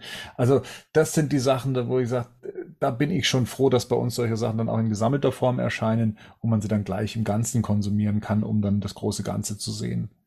Aber ja. ist es nicht so generell auch so ein bisschen ein Problem von Batman, dass so viele Sachen immer gesagt werden? Also gerade zum Beispiel bester Detektiv der Welt. Aber wenn du das jetzt in der Geschichte einbaust, ist die Geschichte drumherum einfach schwer zu erzählen. Also, wisst ihr, was ich meine? Wenn Batman immer einen Schritt voraus wäre, wäre die Geschichte schnell vorbei. Lässt du Batman immer äh, hinterherlaufen, ist, geht die Geschichte länger, aber ist nicht so befriedigend. Oder, oder Batman ist halt, ne, Batman ist halt so ein bisschen der Depp. Also dann, ne, ja. genau. Eben, so. genau, das, das hast du auch in den ja. Filmen ja auch. Mhm. Meine, wir haben ja, einen Detektiv-Batman. So, also klar wurde es bei Matt Reeves ein bisschen probiert, aber auch da war, kann man sagen, er hat eher so Mittel geglückt. In Nolan hat die Detektivart versucht, mit irgendwelchen komischen äh, mit irgendwelcher komischen Science uns zu verkaufen, die eigentlich gar keinen Sinn macht. Ich erinnere an diese, an diese Einschusslöcher, wo er dann irgendwie mit einem Maschinengewehr auf so verschiedene Ziegel ja, und so, ne? Und man könnte es schon machen, glaube ich. Ich glaube auch, dass also das, dann, dann halt brauchst du halt eine Entwicklung. Also dann musst du halt zeigen, wie, wie über so eine, wie über so einen Zeitraum von so Ermittlungen ist einfach, dass, dass sozusagen der Ermittler, in dem Fall Batman, einfach überholt, indem er irgendwann ist er hinten dran und irgendwann ist er ein Stück weit vorne mhm. und ne, überlistet dann halt im Zweifelsfall auch irgendwie den, den Gegner durch irgendwas Cleveres. Aber das habe ich ja schon mal gesagt, ich glaube, das habe ich auch Marian, ich glaube, das war auch bei uns in dem, ähm, wo wir darüber gesprochen haben, wie, wie, wie, wie schreibst du Riddler gut? Mhm. Das ist halt, ist auch schwierig, weil du Exakt. einfach dann wirklich, da, da brauchst du cleveres Writing. Und, und gleichzeitig ist dann so die Frage, wie ziehst du, und das ist dann filmisch, glaube ich, noch das nächste Problem, wie ziehst du das dann auch noch so auf, dass es am Ende irgendwie einem, den Erwartungen gerecht wird, die Leute auch an einen Batman-Film haben, wo wir auch immer davon sprechen, dass es Elemente von so einem Action-Blockbuster braucht. Ne? Das sagte ich ja gerade, warum ich das hier so schätze, weil ich hier nicht das Gefühl habe, das ist hier zwar mit drinne, und manchmal sind die Kloppereien hier eher so Beiwerk, wo ich denke, das ist da drinne, weil das so das bedient bestimmte Erwartungen, die Leute an einen, an einen, an einen Batman oder an einen Superhelden-Comic halt haben, wenn sie ihn kaufen, weil ganz viele von den Sachen könntest du auch rausnehmen, die haben für die Geschichte gar keinen Mehrwert, dass Batman sich hier teilweise, ne, in manchen Ausgaben dann noch mit irgendjemandem prügelt, das ist völlig, eigentlich ist das für die Geschichte völlig sinnlos. Aber ich wollte auf das, was du gesagt hast, Bernd, nochmal raus. Ich glaube, ich bin, ich kann, bin da bei dir, weil ich glaube, das, was die Geschichte nicht gut macht, ist uns tatsächlich zu zeigen, wo steht Batman hier eigentlich. Also das ist, habe ich ja vorhin schon mal gesagt, du kriegst noch nicht so ein richtiges Gefühl dafür. Das ist der hier erst ganz am Anfang. Also finde ich nämlich, dass das da, da ist, da ist die Exposition nämlich gar nicht so stark, weil du könntest ja von Anfang an gar nicht sagen, wie lange ist denn der jetzt unterwegs? Mhm. Der sieht ja auch durch die Zeichnung immer schon so aus, genau. mit dem Bart, dass er halt schon, der, der könnte jetzt auch schon irgendwie zehn Jahre unterwegs sein, ne? Mhm. Dass es noch dieser Jungspund eigentlich sein soll, der jetzt keine, keine Ahnung, im zweiten, dritten Jahr, wenn wir gerade davon sprechen, dass das schließt eigentlich relativ nah an irgendwie Year One an, das, das kriegst du halt hier nicht gezeigt, ne? Und dann kommt genau das nämlich hinzu.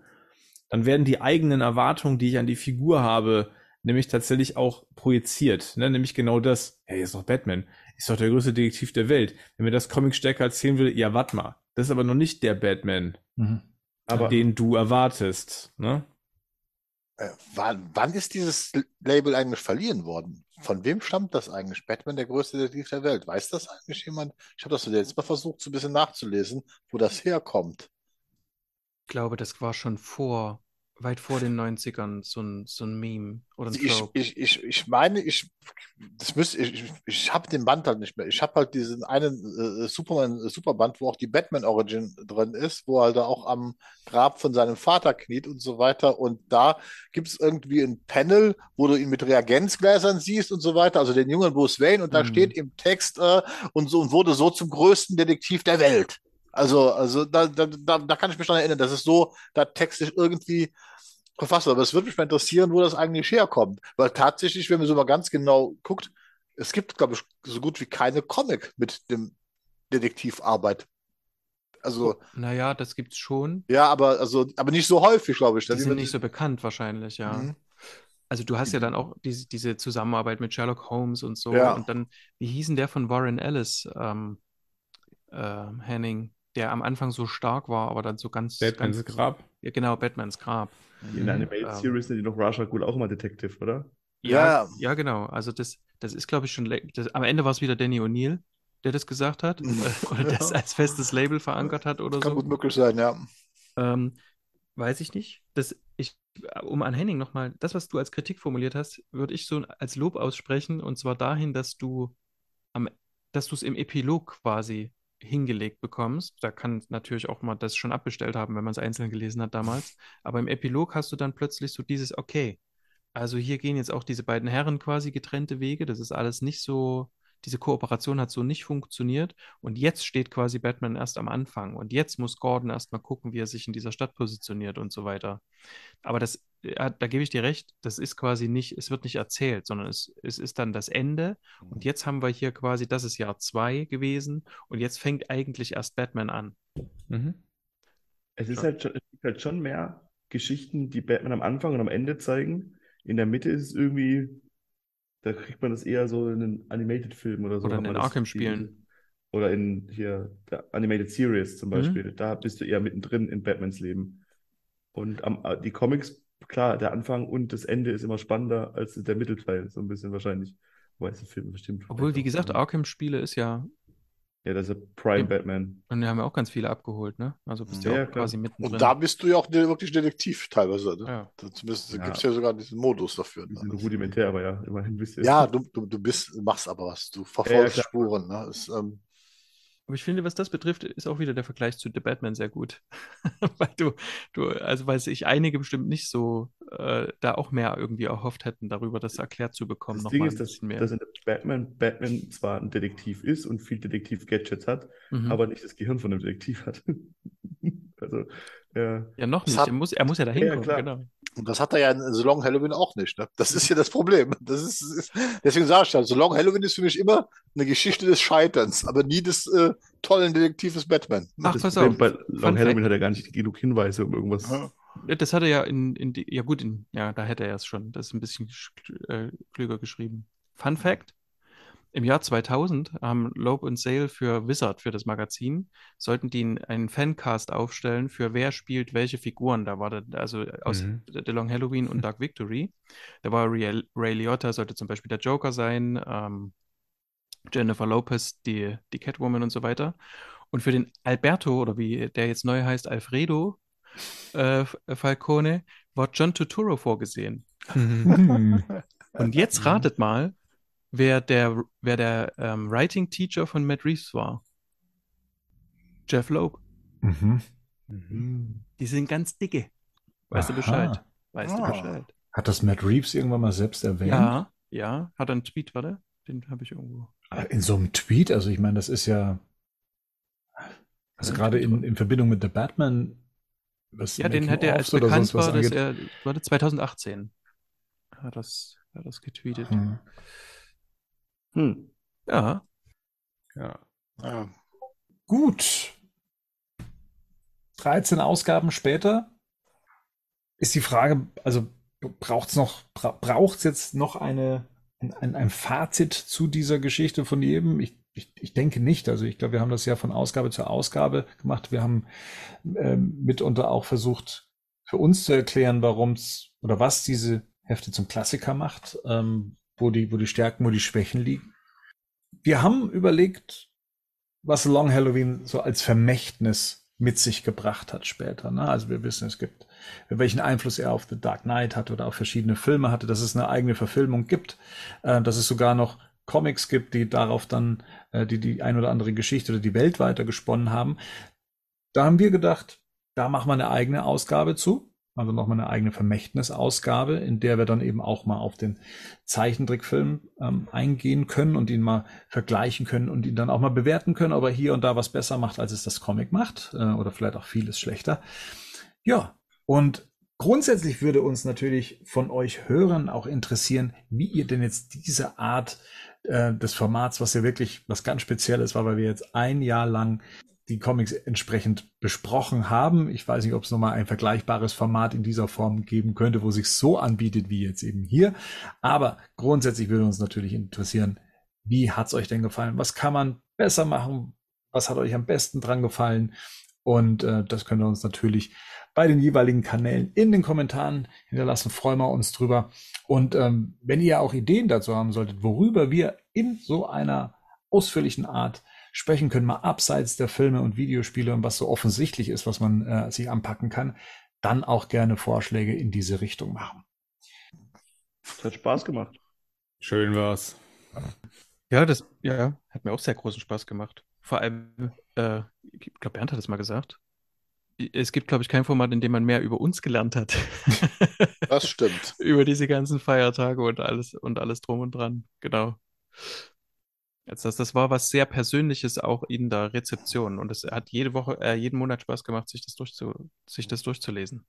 Und du liest es, also ich zumindest, ich habe es nochmal anders gelesen. Also, weil, ne, du liest es dann doch in äh, einfach kürzeren Abschnitten, dann gehst du nochmal auch tiefer in die Analyse und ich finde, das reichert dann das gesamte Werk auch nochmal an. Also, ich hatte ja schon mal in irgendeiner Ausgabe gesagt, das Paperback hättest du so ja nicht gelesen und du würdest wahrscheinlich auch viele Sachen auch einfach überlesen oder übersehen, weil du dich dann mit einzelnen Seiten oder einzelnen Panels ja so lange gar nicht, im Zweifelsfall gar nicht beschäftigst. Und das hat sicherlich den Vorteil, wenn du das, wenn wir denn das, wenn das in dem Format gelesen wird und sich dann auch damit beschäftigt wird. Ja.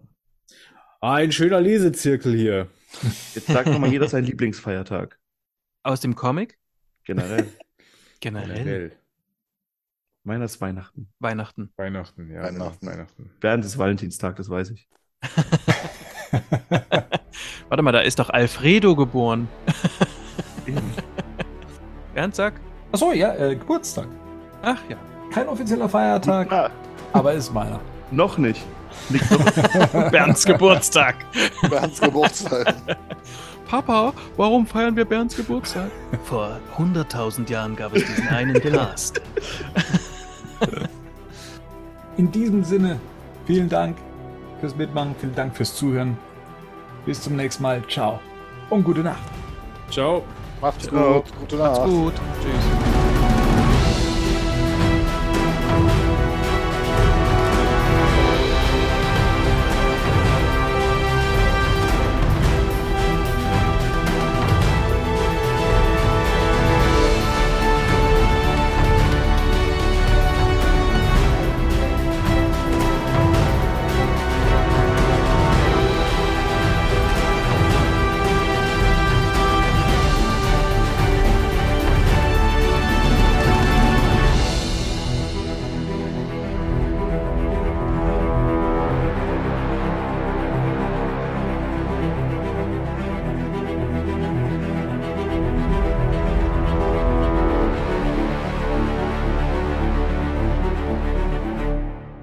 Batman News Badcast ist ein Podcast-Projekt von Fans für Fans. Batman News.de und der Badcast stehen nicht in Verbindung mit Warner Bros. oder DC Comics.